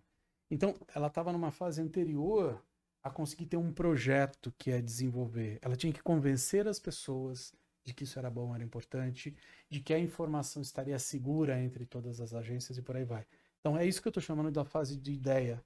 É o que não existia, não era concebível para outros, é. e que ela foi numa jornada para conseguir convencer esse povo. A, a, venda de ideia, ele tem um passo a passo também. É, é doutorado, porque é do cacete de complicado. Mas quero deixar uma dica aqui que pode ajudar muito. Ninguém vai comprar uma ideia B2B pelo B. As pessoas comprarão tuas ideias pelo que a tua ideia vai lhe ajudar a pessoa a conseguir o que ela, como pessoa, quer ou de imagem, ou de prestígio, de... Então, normalmente nós somos tão apaixonados pelas nossas ideias que pensamos, por, tomando este exemplo da BU, ou vamos aqui na fábrica de águas, vamos fazer água saborizada. É uma ideia tão genial que eu tive que vocês têm que comprar, não é? Alguma dúvida? Olha como é boa. Blá, blá, blá, blá. É, digamos que eu quero que Rodrigo compre a ideia. Eu vou ter que trabalhar, existem todo não sei se hoje vai dar para fazer isso, todos os caminhos, que faria? Que necessidade o Rodrigo Pessoa tem? Ele é um executivo desta casa, digamos que seja o CFO, o financeiro, só para simplificar oh. aqui. E claro que financeiramente ele vai me fazer 58 perguntas de grana e blá, blá, blá. Não, Mas vende, não é isso. Né? Não vende nunca. Agora, se esta a minha ideia ajudar o Rodrigo a conseguir, sei lá, ele quer ser CEO, só para simplificar aqui, porque as coisas são de doutorado. E eu posso lhe ajudar a ver, ou ele já vê sozinho, que em introduzindo um produto novo e o impacto disso, como sendo o dono do projeto, leva ele a ser o CEO, que é o que, por exemplo, ele está querendo, a ideia é comprada. Sim? Mas então a ideia do produto foi, não, foi, isso foi um detalhe. A venda foi feita na pessoa física. Porque no final do dia, a tua ideia ela é tão maravilhosa que ela está resolvendo um problema seu, né? Sim, Provavelmente sim. é isso. Sim, né? claro. E amo porque é minha. E não necessariamente o outro cara tem o mesmo problema. Bom, você pode cair no erro de querer dar para ele é a mesma coisa que você tem, não necessariamente, porque eu vi que o teu o seu passo sempre vai ser escuta o cara primeiro, porra. Sim, não é? sim. é assim o seu passo fala assim? Escuta o cara primeiro, porra. É, Você não fala muito palavrão, estamos né? Não estamos usando porra, mas, mas é, tem a ver. Só que é, isso que você acabou de dizer é um erro que não se aceita em um vendedor que já está para vender ideias. No doutorado, ninguém pode ser tão imbecil de querer vender a ideia que serve para mim, não serve para você. Isso é, isso é camelós na Avenida Paulista, nós temos nosso escritório na Paulista e agora está cheio de camelós. Camelós não cometem esse erro. Não tentam te vender o que você não precisa. Então, eh, eh, vender uma ideia só porque me serve a meus objetivos de budget ou de, de bônus, não. Eh, Eu sei que minha ideia vai ajudar a tua empresa e estou seguro, estou empolgado. Não vai vender. É, pouca chance de vender. Qual é a alta chance? Essa tua ideia que ajuda para a empresa de teu cliente também ajuda ao dono do projeto ou aos a, a cauda longa, porque sempre tem um Uhum. rabinho de gente aí Total. atrás. Ajuda eles a conseguir prestígio, promoção, ser amados, se sentir bem da vida, poder chegar em casa e dizer, mulher, eu porque falo com uma mulher, você fala com quem quiser. Ô, fulano, fulana, eu hoje tive um dia de glória, hoje, puxa, fiz algo muito bom. Pronto, isso foi bom para ele e ele vai apoiar tua ideia e vai levá-la. Então, por que que dá clique? Este clique aqui vai dar o clique lá. Porque resolve uma questão que é primária. Quero dizer algo aqui, lapidar, que eu faço na autoridade de os anos que tenho fazendo isto. Nenhum funcionário trabalha pelo salário. Nenhum funcionário trabalha pela empresa. É executivo, de carreira, bonitinho, sem dúvida, não é nenhum louco. Mas ele não está aí pela, para ajudar o dono da empresa, ajudar os acionistas. Ele está aí para ele conseguir o que ele quer da vida. É um caminho aonde ele quer estar na vida. Ou se sentir, ou estar com os amigos no happy hour, ou estar em, com a família e contar o que ele faz. Todas as pessoas trabalham em algum lugar para conseguir coisas que são boas para ele, enquanto executa a tarefa. Mamãe, né, todas as mães acham que são iguais, fazem a comida, não porque é obrigação de mãe, as mães que cozinham, claro. Não, é pelo prazer de autoridade de pôr o prato na mesa e todos os filhos caem de boca. Isso paga todo o esforço de fazer a Meu- comida. é meu avô. Eu fico usando até meus exemplos. Quantas vezes ele fez? Eu uso esse mesmo exemplo. Pois é. Eu falo assim, as mães não fazem nada porque amam os filhos. Nada, zero. É. Elas fazem para suprir o amor que elas têm pelos filhos. Então não tem a ver com o filho, tem a ver com o amor que ela sente. Isso. Né? Tem a ver com algo dentro dela. Isso vale para tudo que a gente faz na vida, né? Tudo, tudo, tudo. Não, o Roberto fala demais isso, né? Você só faz por você. Ah. Se você não tomar cuidado, isso vira uma visão egoísta. Não é isso que a gente está pregando aqui. É só ter a clareza disso, né? Eu quero óbvio- voltar, eu quero voltar. Rodrigo. Então Eu volte. não sei se concordo contigo. Deixa o egoísmo em paz atuar. Seja egoísta. Só que o que sobra dá para os outros. Porque ser egoísta mesquinho é que é, É. ruim. Seja um egoísta abundante. É. Então, eu vou fazer comida usando o exemplo das mães. Eu não sou mãe, mas sou pai. Então, vou fazer os sanduíches que eu adoro fazer para meus netos. Pelo prazer que eles, que me dá fazer isso, a alegria deles, já que está, então vou fazer um bom sanduíche. Claro. Isso é o egoísta eh, abundante. Em lugar de fazer um sanduichinho Aham. assim, faz ele com amor, com vontade. Então, só quero fechar este assunto da venda da ideia, que acho que Claro. esta dica pode ser de ouro. Tudo bem que você tenha uma boa ideia. Parabéns. Tudo bem que você queira e saiba que essa ideia ajuda a empresa que você está levando a ideia. Isso, está, isso, isso é mínimo. A pergunta é como essa tua ideia vai ajudar a teu interlocutor ou o decisor a conseguir o que ele quer da vida. É doutorado, porque a primeira resposta é mas não faço nem ideia do que ele quer na vida. Como você quer que eu ajude ele a conseguir o que quer na vida?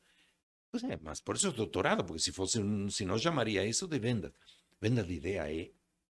A boa notícia é que quando você aprende a vender ideias, você vende 360.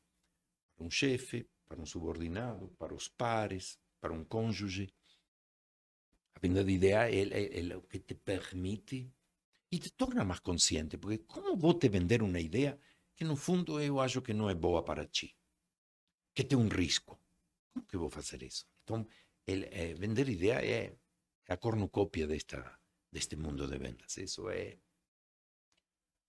eu, te, eu Mas- tenho uma missão. Mas aí tem um problema sério, né? Porque é o que todo mundo precisa, né? Todo mundo vende ideia, né? Claro, Então é interessante, né? Porque claro, é, o- é o mais, digamos assim, que pode até ajudar a humanidade, pelo que você está falando, aumenta a consciência.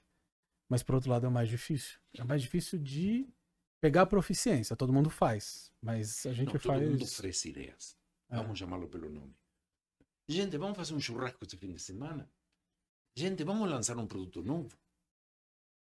Acho que o chefe vai gostar. Vamos lançar um produto novo. Todo mundo faz, mas não está vendendo, está oferecendo uma ideia. E é bom. Ter ideias é bom, oferecer ideias é bom, mas não espere que te comprem. Se eu sair agora pela rua gritando garrafa de água, água, água, não espere que te comprem. Alguém vai estar com sede e vai comprar, mas não. Não sei se te ajudei com isto da venda de ideia, mas é. Não, total. Eu, eu, eu acho muito isso. É que, o que fica pra mim é muito. Assim, venda de ideia é um negócio que seria pra todo mundo. Mas aí você, é, é- é o doutorado. Então é interessantíssimo Tem isso. razão, né? tem razão. Eu, eu sempre quis ver como carreira. Mas você tem razão. Não, não, não, eu não tô discordando de você. Eu tô achando interessante o ponto de vista. Porque realmente é o mais complicado de fazer, o mais complexo. Você tem que aprender todo o resto pra poder chegar lá, né? É porque no começo aqui eu falei, né? Todo mundo vende alguma coisa sempre. É. A gente sempre escuta isso, né? Todo Sim. mundo vende, todo Ninguém mundo vende. acredita, mas. todo Nem que mundo- seja vender uma ideia, não é isso. Mas o que eu achei maravilhoso, que você quebrou a minha cabeça aqui, é que assim, eu sempre falei, ah, todo mundo vende, nem que seja uma ideia. É fiel, mas vender uma ideia, vender uma ideia com técnica, digamos, uma venda consultiva de ideia, é o doutorado de vendas. Eu achei genial isso daí. Achei genial. Quando eu preciso vender a ideia. Quando não preciso vender, tranquilo, mas quando preciso que. eh, Normalmente nas famílias é quando tem alguém doente que não quer se, cuide, não se tratar. Como vendo a ideia a um parente que se trate que não quer se tratar? Que se vacine e não quer se vacinar? Então, é, é, isso para o cotidiano corriqueiro. No mundo empresarial, é, as ideias são fantásticas. Não? Enfim, é, é, isso é bacana porque estamos mapeando aqui, não? como dizendo assim, primeiro, o que você vende precisa ser consultivo ou transacional já dá? Primeira pergunta. Dá transacional? Engata a quinta, pisa e vamos embora. Para que se complicar a consultiva e dá, mais trabalho? Não, não, o meu. O que eu vendo preciso de- eh, gerar demanda. Tá. O que você vende é produto, serviço ou ideia? Que eu vendo são ideias. Uau, então, se.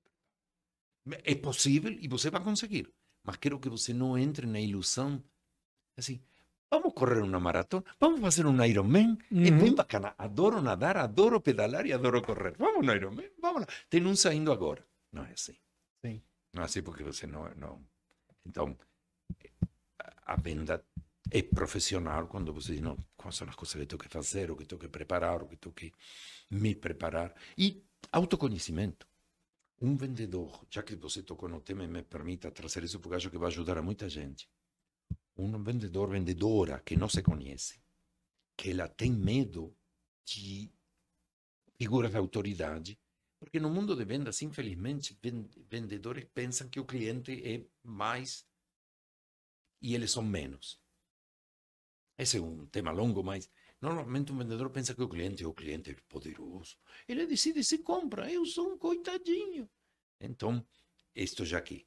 Se você não se conhece ao ponto de entender por que, que você está vendo alguém com mais e que atitudes você faz quando você está frente a um papai cliente, se você não domina isso, não entende isso, não há técnica que funcione. Olha, já treinamos mais de 55 mil vendedores. Tec- a técnica mais porreta não funciona em uma atitude errada. Uma pessoa, por exemplo, nesse sentido, uma pessoa que tem medo de. Deixa eu te contar algo aqui que você vai notar. Ovviamente a etapa mais importante da venda é o fechamento. Claro. Se não preciso gastar um centímetro para dizer. Então, peraí. Se é a etapa mais importante, todo mundo deve estar fazendo. Uh -uh. É a que menos vendedores fazem. A etapa que menos vendedores fazem. Quando ensinamos fechamento, a primeira coisa que dizemos é: o maior inimigo do fechamento é concorrente. Não. O preço. Não. O produto. Não. Você. Por quê? Porque o fechar precisa de uma atitude de autoconfiança.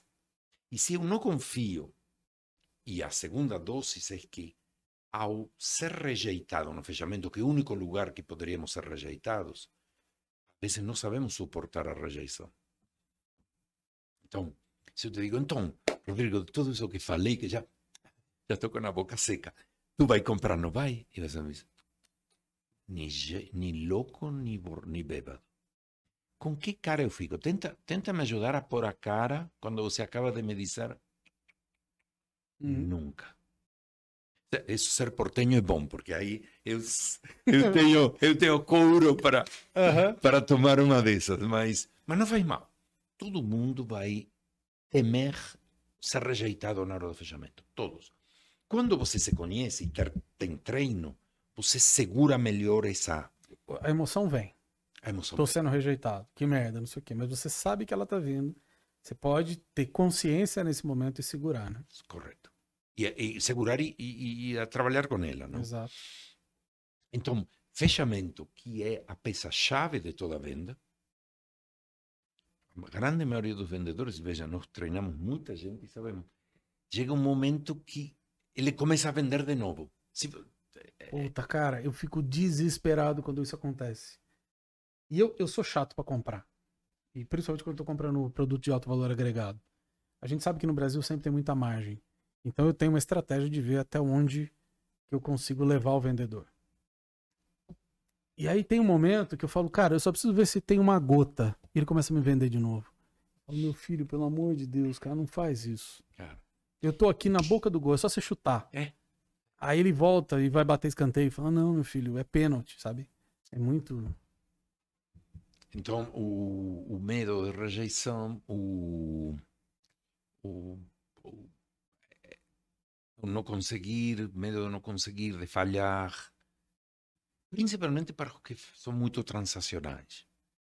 Porque o transacional é muito, fala muito bem, apresenta o produto muito bem, dá um show. Pena que ele está falando sozinho, porque o cliente já dormiu há muito tempo. Só deixou os olhos abertos por respeito. Você, em Israel, eu, eu amo, porque quando estive lá, eh, fui fazer um curso, uma missão lá. Os caras se levantam da mesa. Não são brutos, não são portenhos. Eles dizem, ok, então obrigado, eh, mas eu já estou indo. Ele, ele se, se, se levanta da mesa. Então, bueno, alguma dúvida de que você não vendeu nada? Mas, voltando a esta história, o, o transacional, ele tem bons PowerPoints, fala bonito, apresenta muito bem, dá um show. Agora, me acompanha empaticamente. Acabei de dar um puta show aqui. Com que cara vou perguntar se ele vai comprar? Você acha que eu vou por a perder tudo a, a, glória do que acabei de fazer? É dizer, então, Rodrigo, vamos fechar. E já essa é uma puta pergunta poderosa. Normalmente é assim, hum, bem, hum, é, ok. Então, é, pensa aí, pensa aí, é, eu te ligo, tá bom?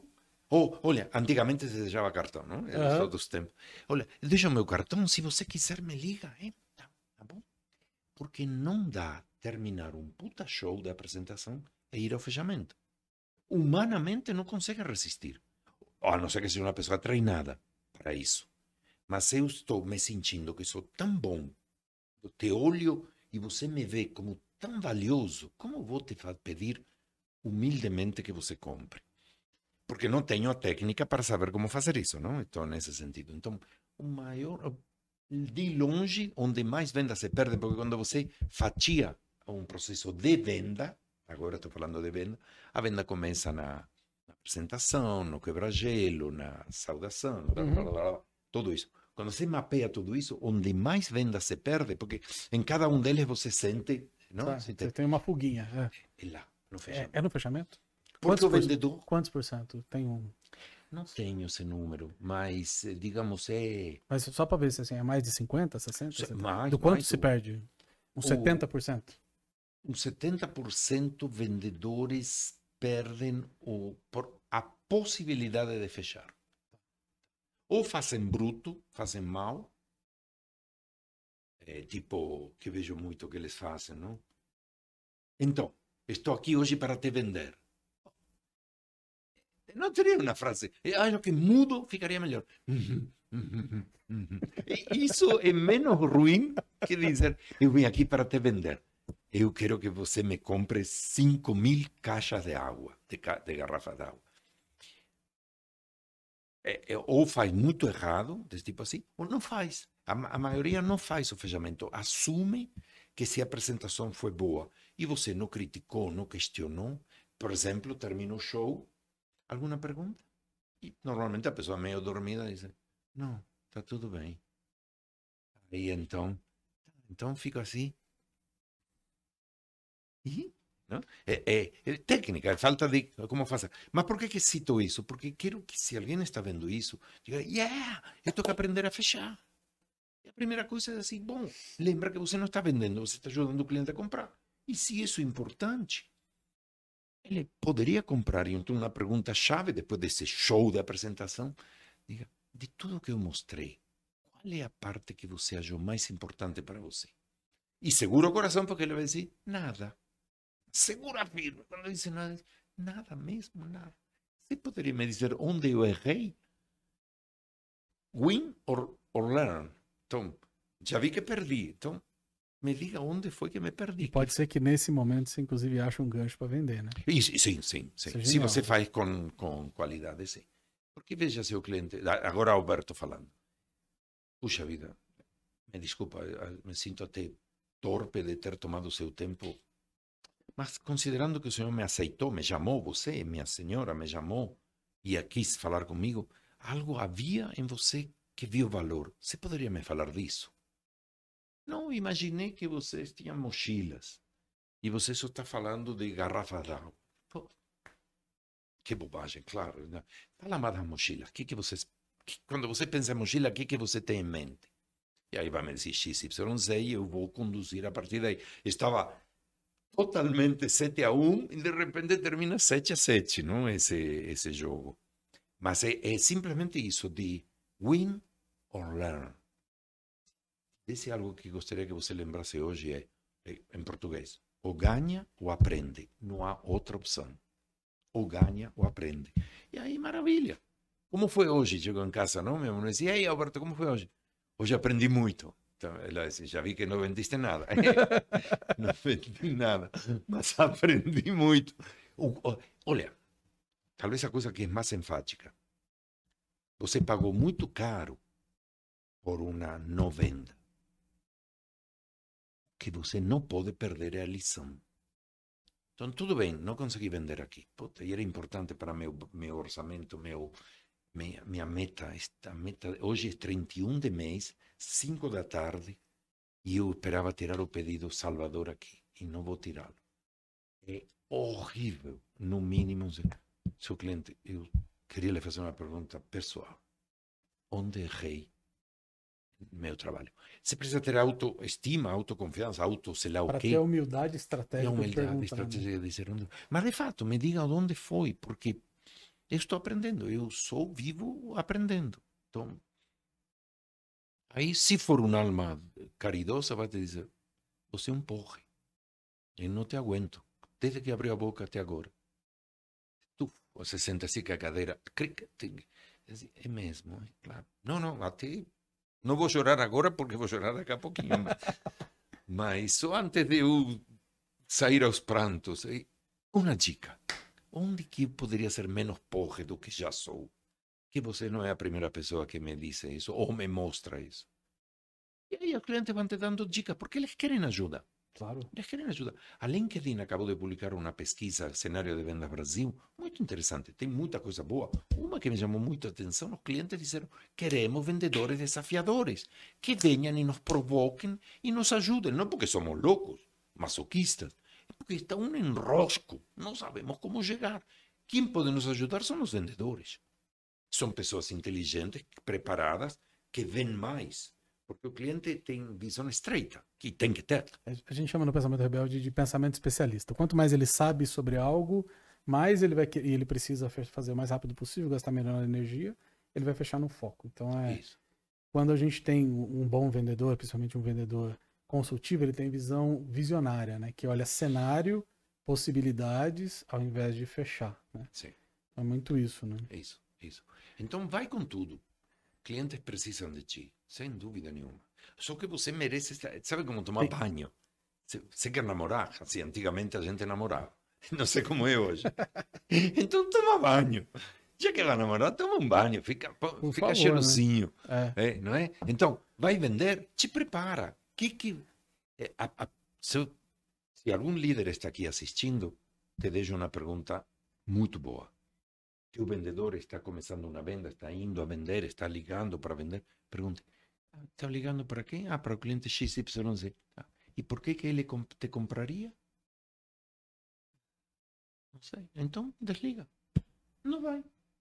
Não, mas estou aqui. Não, não vai. Se você não sabe por que ele te compraria, não espere que ele saiba. Então, fica aí cinco minutos. Por que ele te compraria? E, e, claro, a resposta sempre é porque eu estou ajudando, estou agregando valor a ele com o produto ou serviço. A ideia que estou Mas levando. precisa ter essa clareza, né? De onde que eu estou agregando valor. Onde? Né? onde? Porque isso vai te dar força psíquica para, para trabalhar. Se você está oferecendo e tomara você goste, eh, também existe essa profissão. Eu não quero desmerecer ninguém.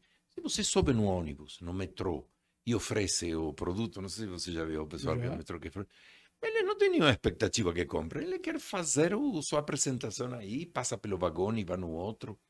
Então, tudo bem. Mas se você tem uma expectativa de causar, de subir teu índice de aproveitamento de teu tempo e talento, faz bem feito. O que é bem feito? É ajudar o cliente a comprar. Como fazer isso se não faço ideia? Pois é. Agora, pelo menos Agora você eu sabe. para você, como fazer isso eu não faço ideia. Me conta. Como faço uma venda que não, não faço ideia como fazer? Eu, agora eu assisti aqui e falei, ferrou. Né? Quero esse negócio para mim. O que, que eu tenho que fazer? Ah. Existe uma empresa, Alberto Couto, existe um curso, existe uma universidade, tem uma carreira. Conta pra eu acho que todo mundo quer saber, né? Tem, tem. E manda onde a gente se inscreve, por aí. Maravilha, maravilha. Temos sim, temos sim, claro que isso é o que fazemos. É, no site albertocouto.com.br tem... Dá para comprar o livro lá também? Dá né? para comprar o livro lá, dá para comprar os cursos online. Legal. Ou dá para pedir que te chamem. Tem um botãozinho de WhatsApp que aí um, um, de, um da equipe te liga e te assessora, te ajuda. Só toma cuidado, se você clicar lá, você vai comprar, né, Hugo? O, o cliente que cli, cli, clicar vai comprar. A gente é muito bom em fazer isso. Mas veja, de novo, digamos que alguém clique e diz, ah, eu quero um vestido de noiva, para dizer algo bem você vai falar. Como assim? Eh, não, porque vocês não têm esse nome couto. Eu pensei em coito e coito é noiva. Sei lá, vai saber a viagem da pessoa, não? Assim, que entendi tua lógica, mas você ligou no número errado. Realmente nós não temos, nem sabemos onde se vende vestido de noiva, senão até te dava uma dica. Eh, ou seja, já descartamos. E aí, quem que tem que procurar, então? Quem, quem que tem que procurar o Alberto Couto, a empresa? O, o que mais se beneficia é o líder de vendedores. Líder de vendedores. Este é o. Eu vou fazer um ranking mais todos. Tá. Todos os que vou falar. O que mais se beneficia é aquele líder que já falou com seus vendedores. Tá, ué, tá forte aí? Uh -uh. Que estou falando muito. Um, um, gestor de vendas, um cara que tem, uma moça que tem cinco vendedores, três vendedores, dois vendedores, e não está conseguindo os resultados que teria que conseguir com essa equipe. E já tentou várias coisas. Esses são os que é rápido e forte. O segundo é o ser humano que vive de vendas ou que precisa de vendas para viver. Pode ser um médico, E após assistir isto aqui, disse assim, gente, está na hora de aprender. E deixa para trás a ideia que vender é lábia, é só falar. Como fazíamos com mamãe, eu não me lembro, mas a gente fazia algo que ganhávamos uma mamadeira. Eu não consigo me lembrar como pedia mamadeira, mas algo devia fazer, chorava, berrava, sei lá. Então, pensamos que vender é isso, é informar do que temos. Então, por favor, se você precisa de vendas para viver, vender não é falar, vender não é contar, vender não é mandar cartas e e-mails, essas coisas. Vender é ajudar o cliente a comprar. Então, quem precisa é o líder de pessoas que teriam que vender melhor do que estão vendendo. E digo melhor e não maior, para não parecer que é na porrada, vai ter que virar a noite vendendo, que isso é bobagem. Até porque o cliente está dormindo.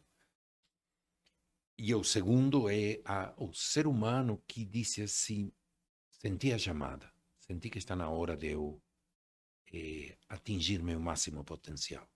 Tenho me conformado em uma produtividade abaixo do que seria capaz de conseguir. Porque estou vendendo. Sabe qual é o maior inimigo?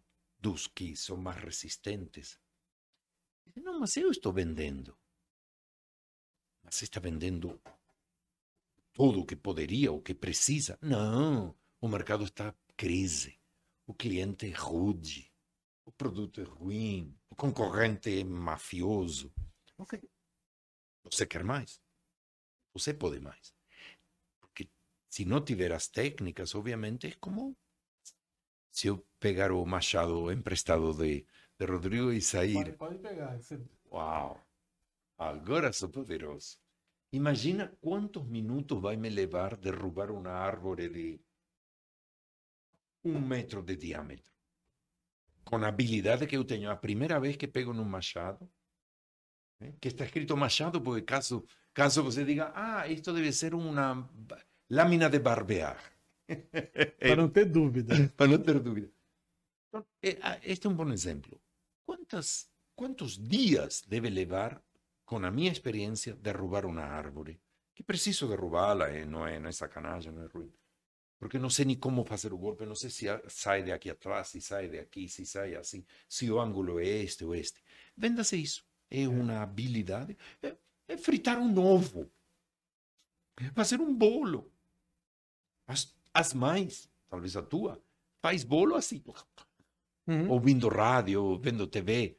Vai, tenta fazer um bolo com receita. Com receita, não te digo sem receita, aí é piada, aí é maldade. Não sai. O bolo não sai. E eu fiz certinho tudo o que está escrito. Eu acho que quem escreve receita se esconde. Não, é falta de prática.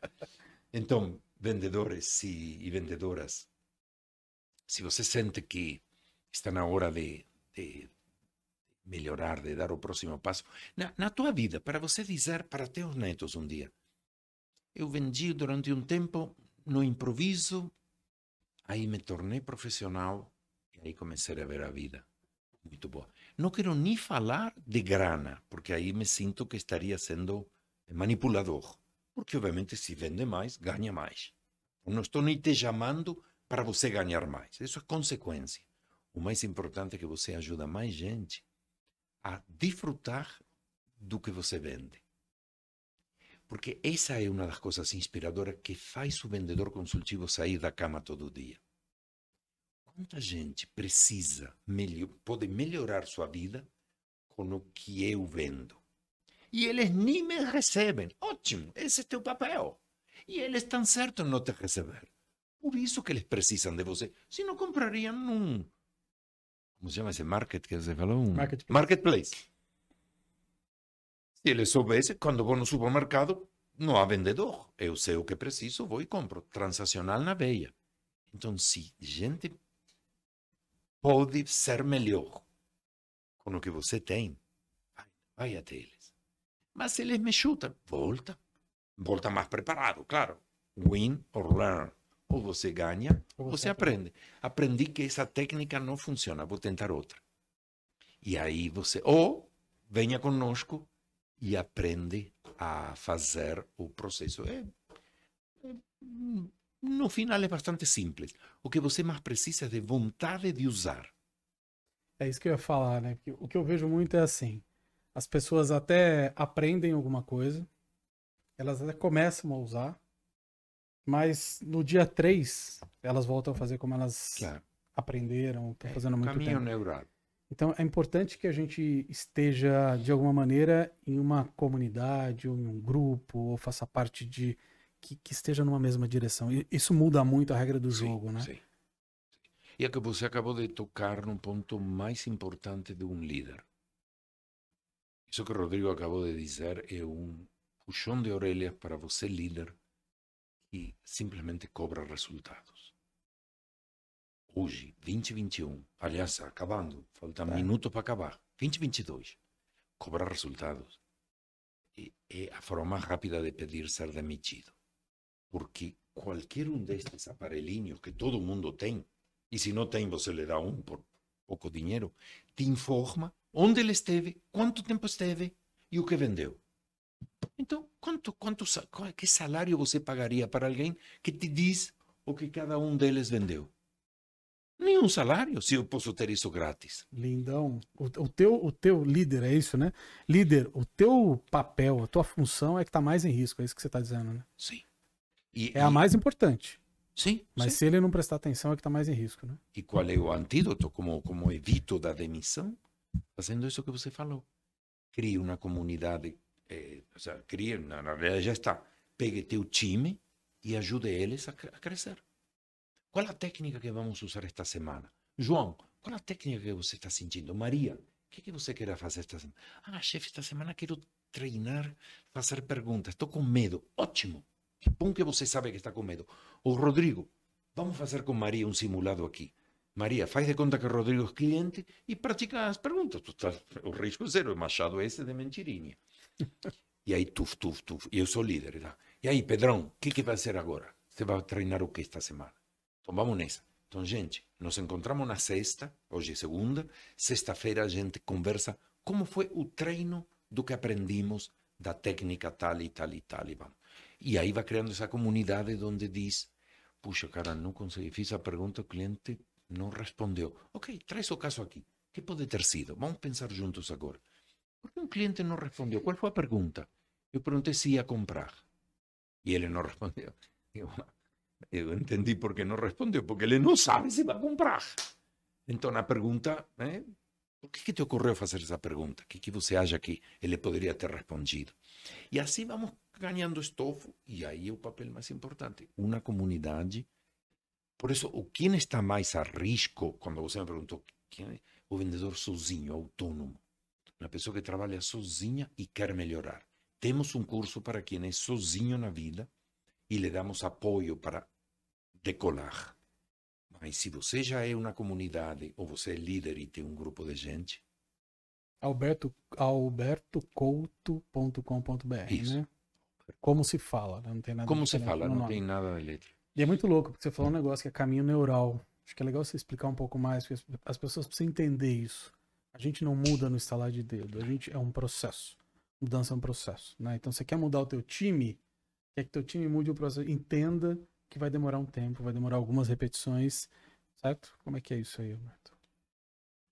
Caminho neural é uma explicação técnica de por que fazemos sempre as mesmas coisas, o que é uma bênção de Deus. Deus diz assim, puta, esses humanos aí vão ser comidos pelos predadores muito rápido. O que, que vou fazer? Ah, vou ensiná-lo, vou pôr algo neles para que aprendam a não ser comidos muitos. Que depois a gente usou no computador só para, né, que é o computador é assim, né?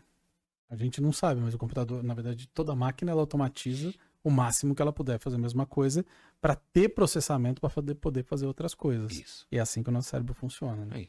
Então, nosso cérebro aprendeu a fazer algo e ele te empurra a fazê-lo sempre igual. O que é bom quando o tigre vinha para me comer, então já sei o que tenho que fazer. Como os tigres não estão vindo ultimamente, graças a Deus, não é para trazer os tigres até mim, que eu faço agora que eu quero mudar um hábito, por exemplo, de falar muito na venda? Sei que me dá uma coisa, eu começo a falar, a falar, a falar, o cliente dorme, ele ronca e eu sigo falando.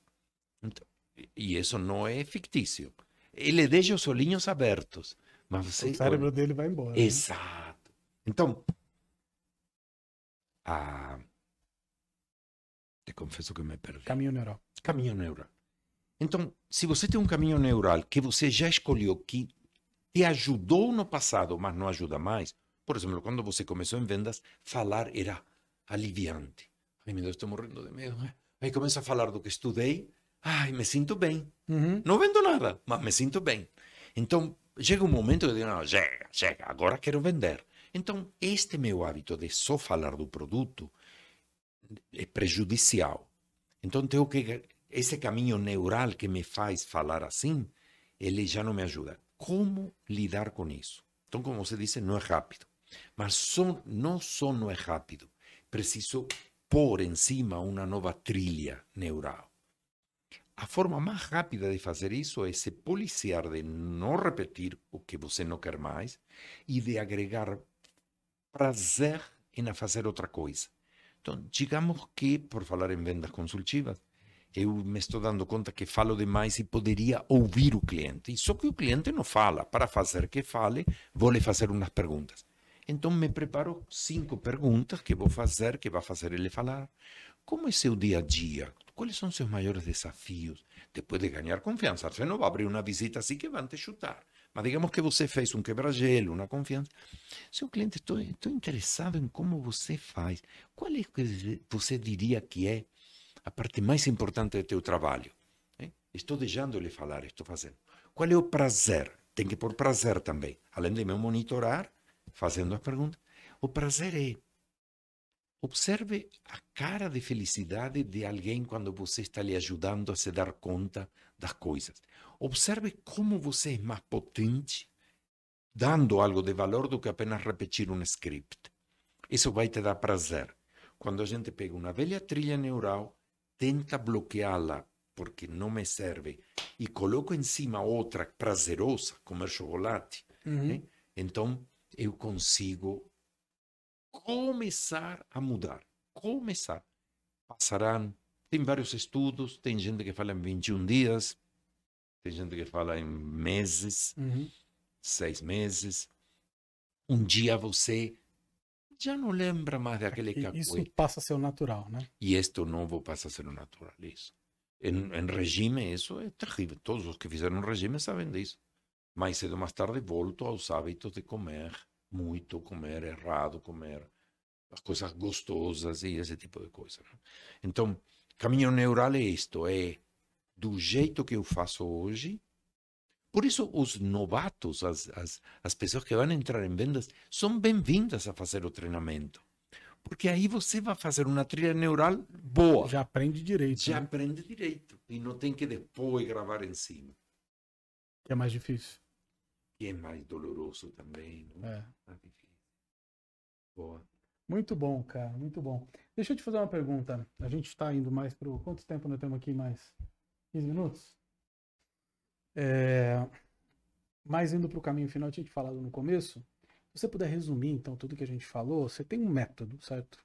Você tem palestras, não, você tem um método onde você resume todo esse conhecimento. Como é que é esse método, Alberto? Como é que ele chama e como que é? Claro. Bom. Tua pergunta, ela é, é que muito do que não falei. Eu diria assim, não somos uma casa. Eu represento uma casa de, de, de treinamento que faz uma educação continuada. Tudo isto que falei é o primeiro degrau, que é a venda consultiva. Então, quando você me pergunta o que, que tem, tem um caminho extenso. Por exemplo, um dos pontos altos é Trusted Advisor. Eu trouxe aqui o material. Trusted Advisor, usamos em inglês porque fica chique, mas significa assim: você é confiável, tanto que você, o que diz, a pessoa te, te, te aceita. Um ponto mais acima é Customer Intimacy. De novo, os nomes em inglês é porque no meu mundo fica chique, mas é, é Customer Intimacy, algumas empresas usam. Você é tão próximo do cliente que você faz, vendedor, vendedora, faz tua empresa trabalhar para teu cliente. Como assim? Imagina que em lugar de ser teu cliente, ele fosse um departamento. Uhum. Na empresa, o departamento de marketing, de finanças, trabalham junto, não é? Está tudo integrado. Claro. Isso é Customer Intimacy. Mas voltando a, a, ao método. nós damos ao mercado, às pessoas, o que não tem por formação profissional. Não tem eh, escola, universidade. Então, qual é o método? O método é, dependendo do lugar onde nós entregamos, muda a mídia. Pode ser uma palestra, Claro. Pode ser um treinamento de dois dias online, é, presencial, pode ser um treinamento online de 12 módulos semanais. Então, a mídia muda para adequá-la à realidade que estamos fazendo.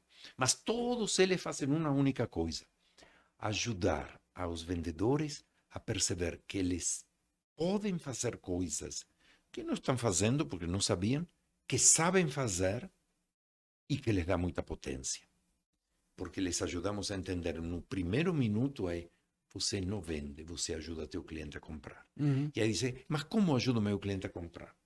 Então vou te mostrar todas as coisas que te ajudam a saber por que alguém te compraria e aí como levá-lo da mão nesses três momentos que falei antes sobre vou ou não vou, cliente que vai ou não vai.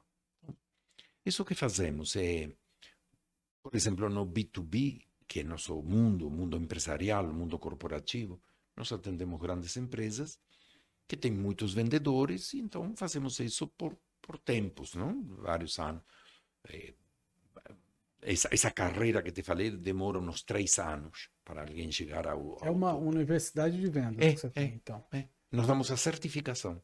Ah, é. O vendedor sai Pra certificado. cada, cada degrau que ele vai, ele tem uma. Tem, mas o que vale mesmo é o certificado. Quando ele chega no cliente e diz: Eu sou um vendedor certificado pela Alberto Couto Associados. Está aqui. Tá, Esse, isso é, é como ter um título de médico da USP.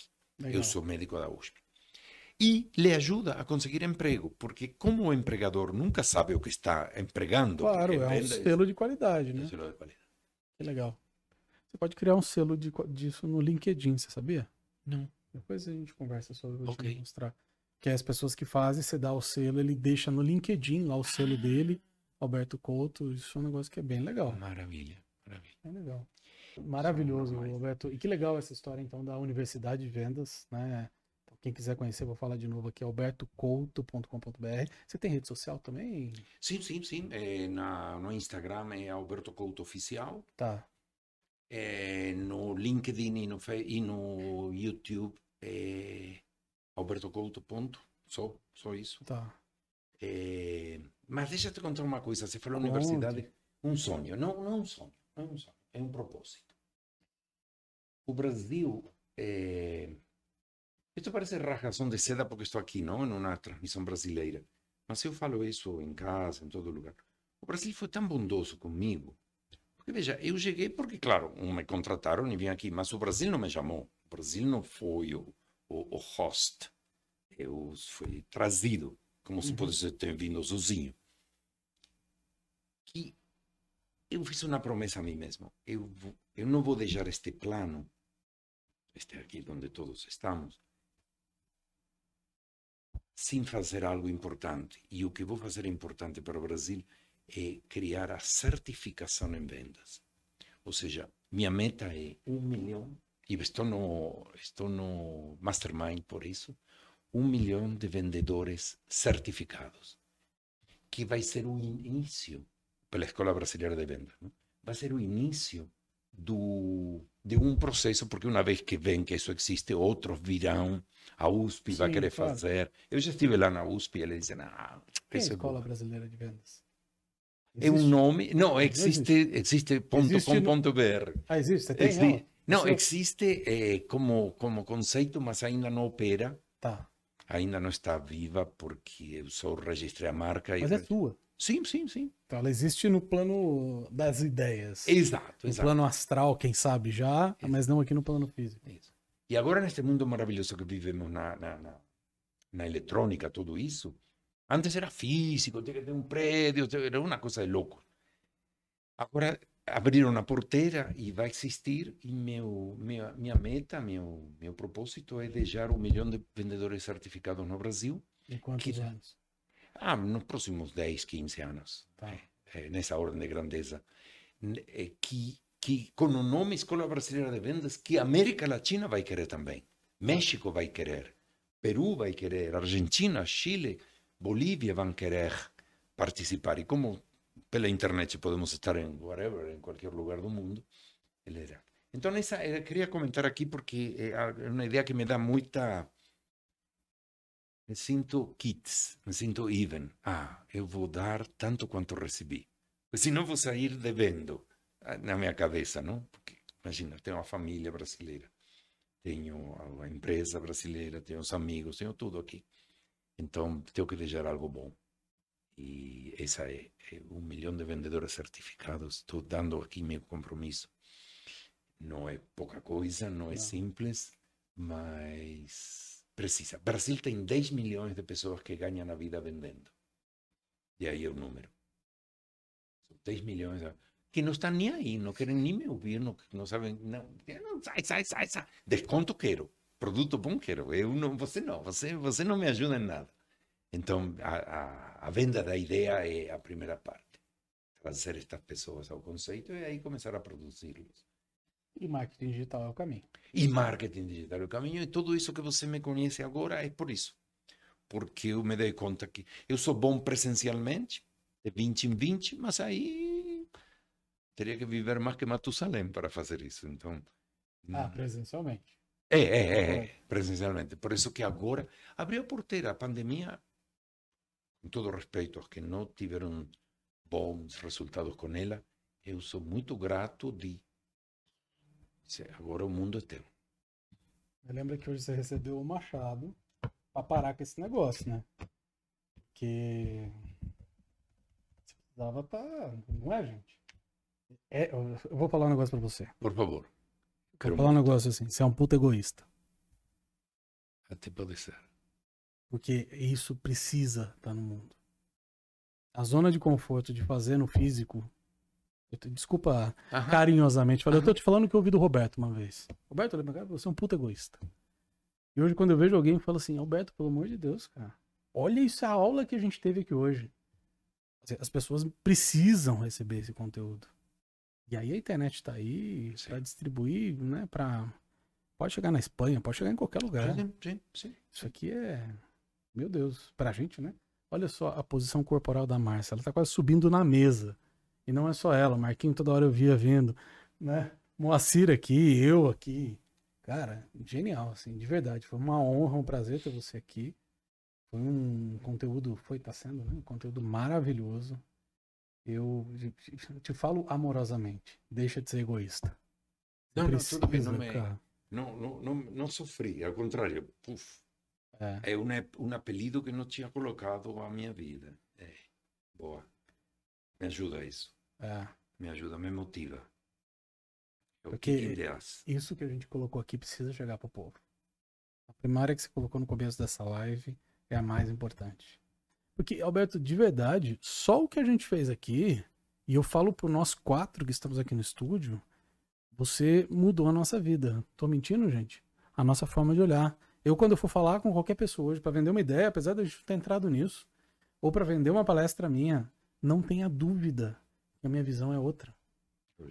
Você, pelo menos aí eu posso falar muito por mim, mas a forma que eu olho esse processo agora, o nível de clareza é absurdo. Só isso que você fez aqui precisa estar no mundo, porque vai dar clareza para muita gente.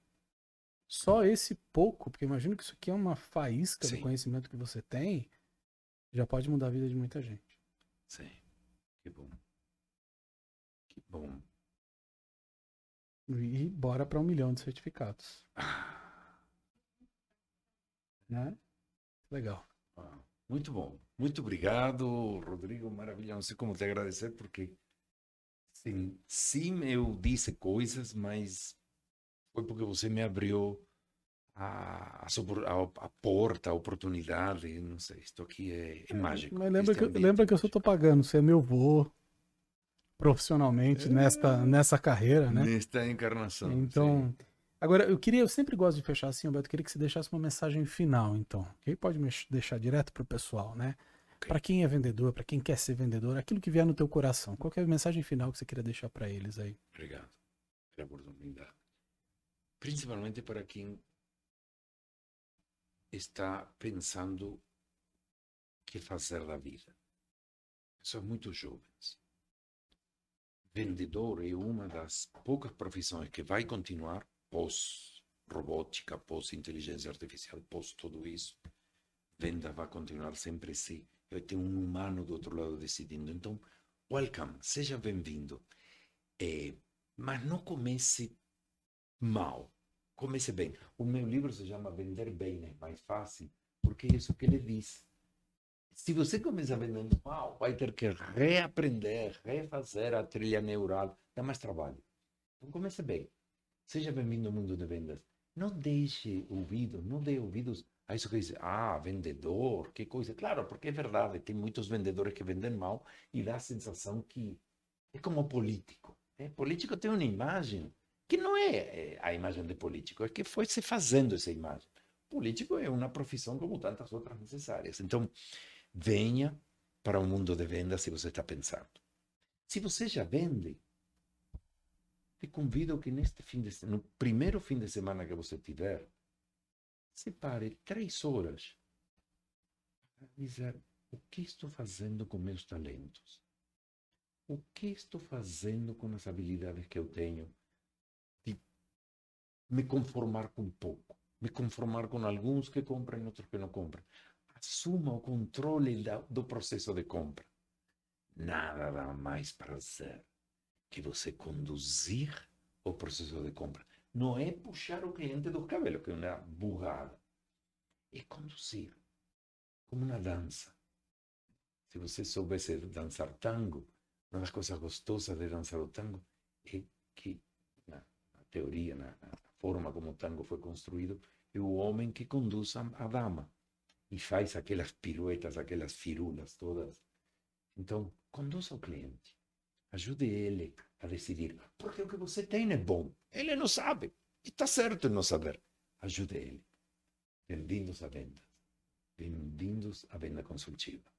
O futuro é nosso e brilhante. Caceta! Roberto, obrigado, obrigado, demais. Obrigado aí, Marcinha, Marquinho. Obrigado a você. Moacir paciência, meu Deus, ouvindo é... tudo isso. Quanto tempo? Moacir aqui da 312, que é nosso parceiro desse estúdio maravilhoso. E a todo mundo que esteve com a gente aqui, que teve paciência de Sim. aprender pra caramba. Sim. Foi demais, gente. Muito obrigado e nos vemos no próximo Rebeldismos. Valeu!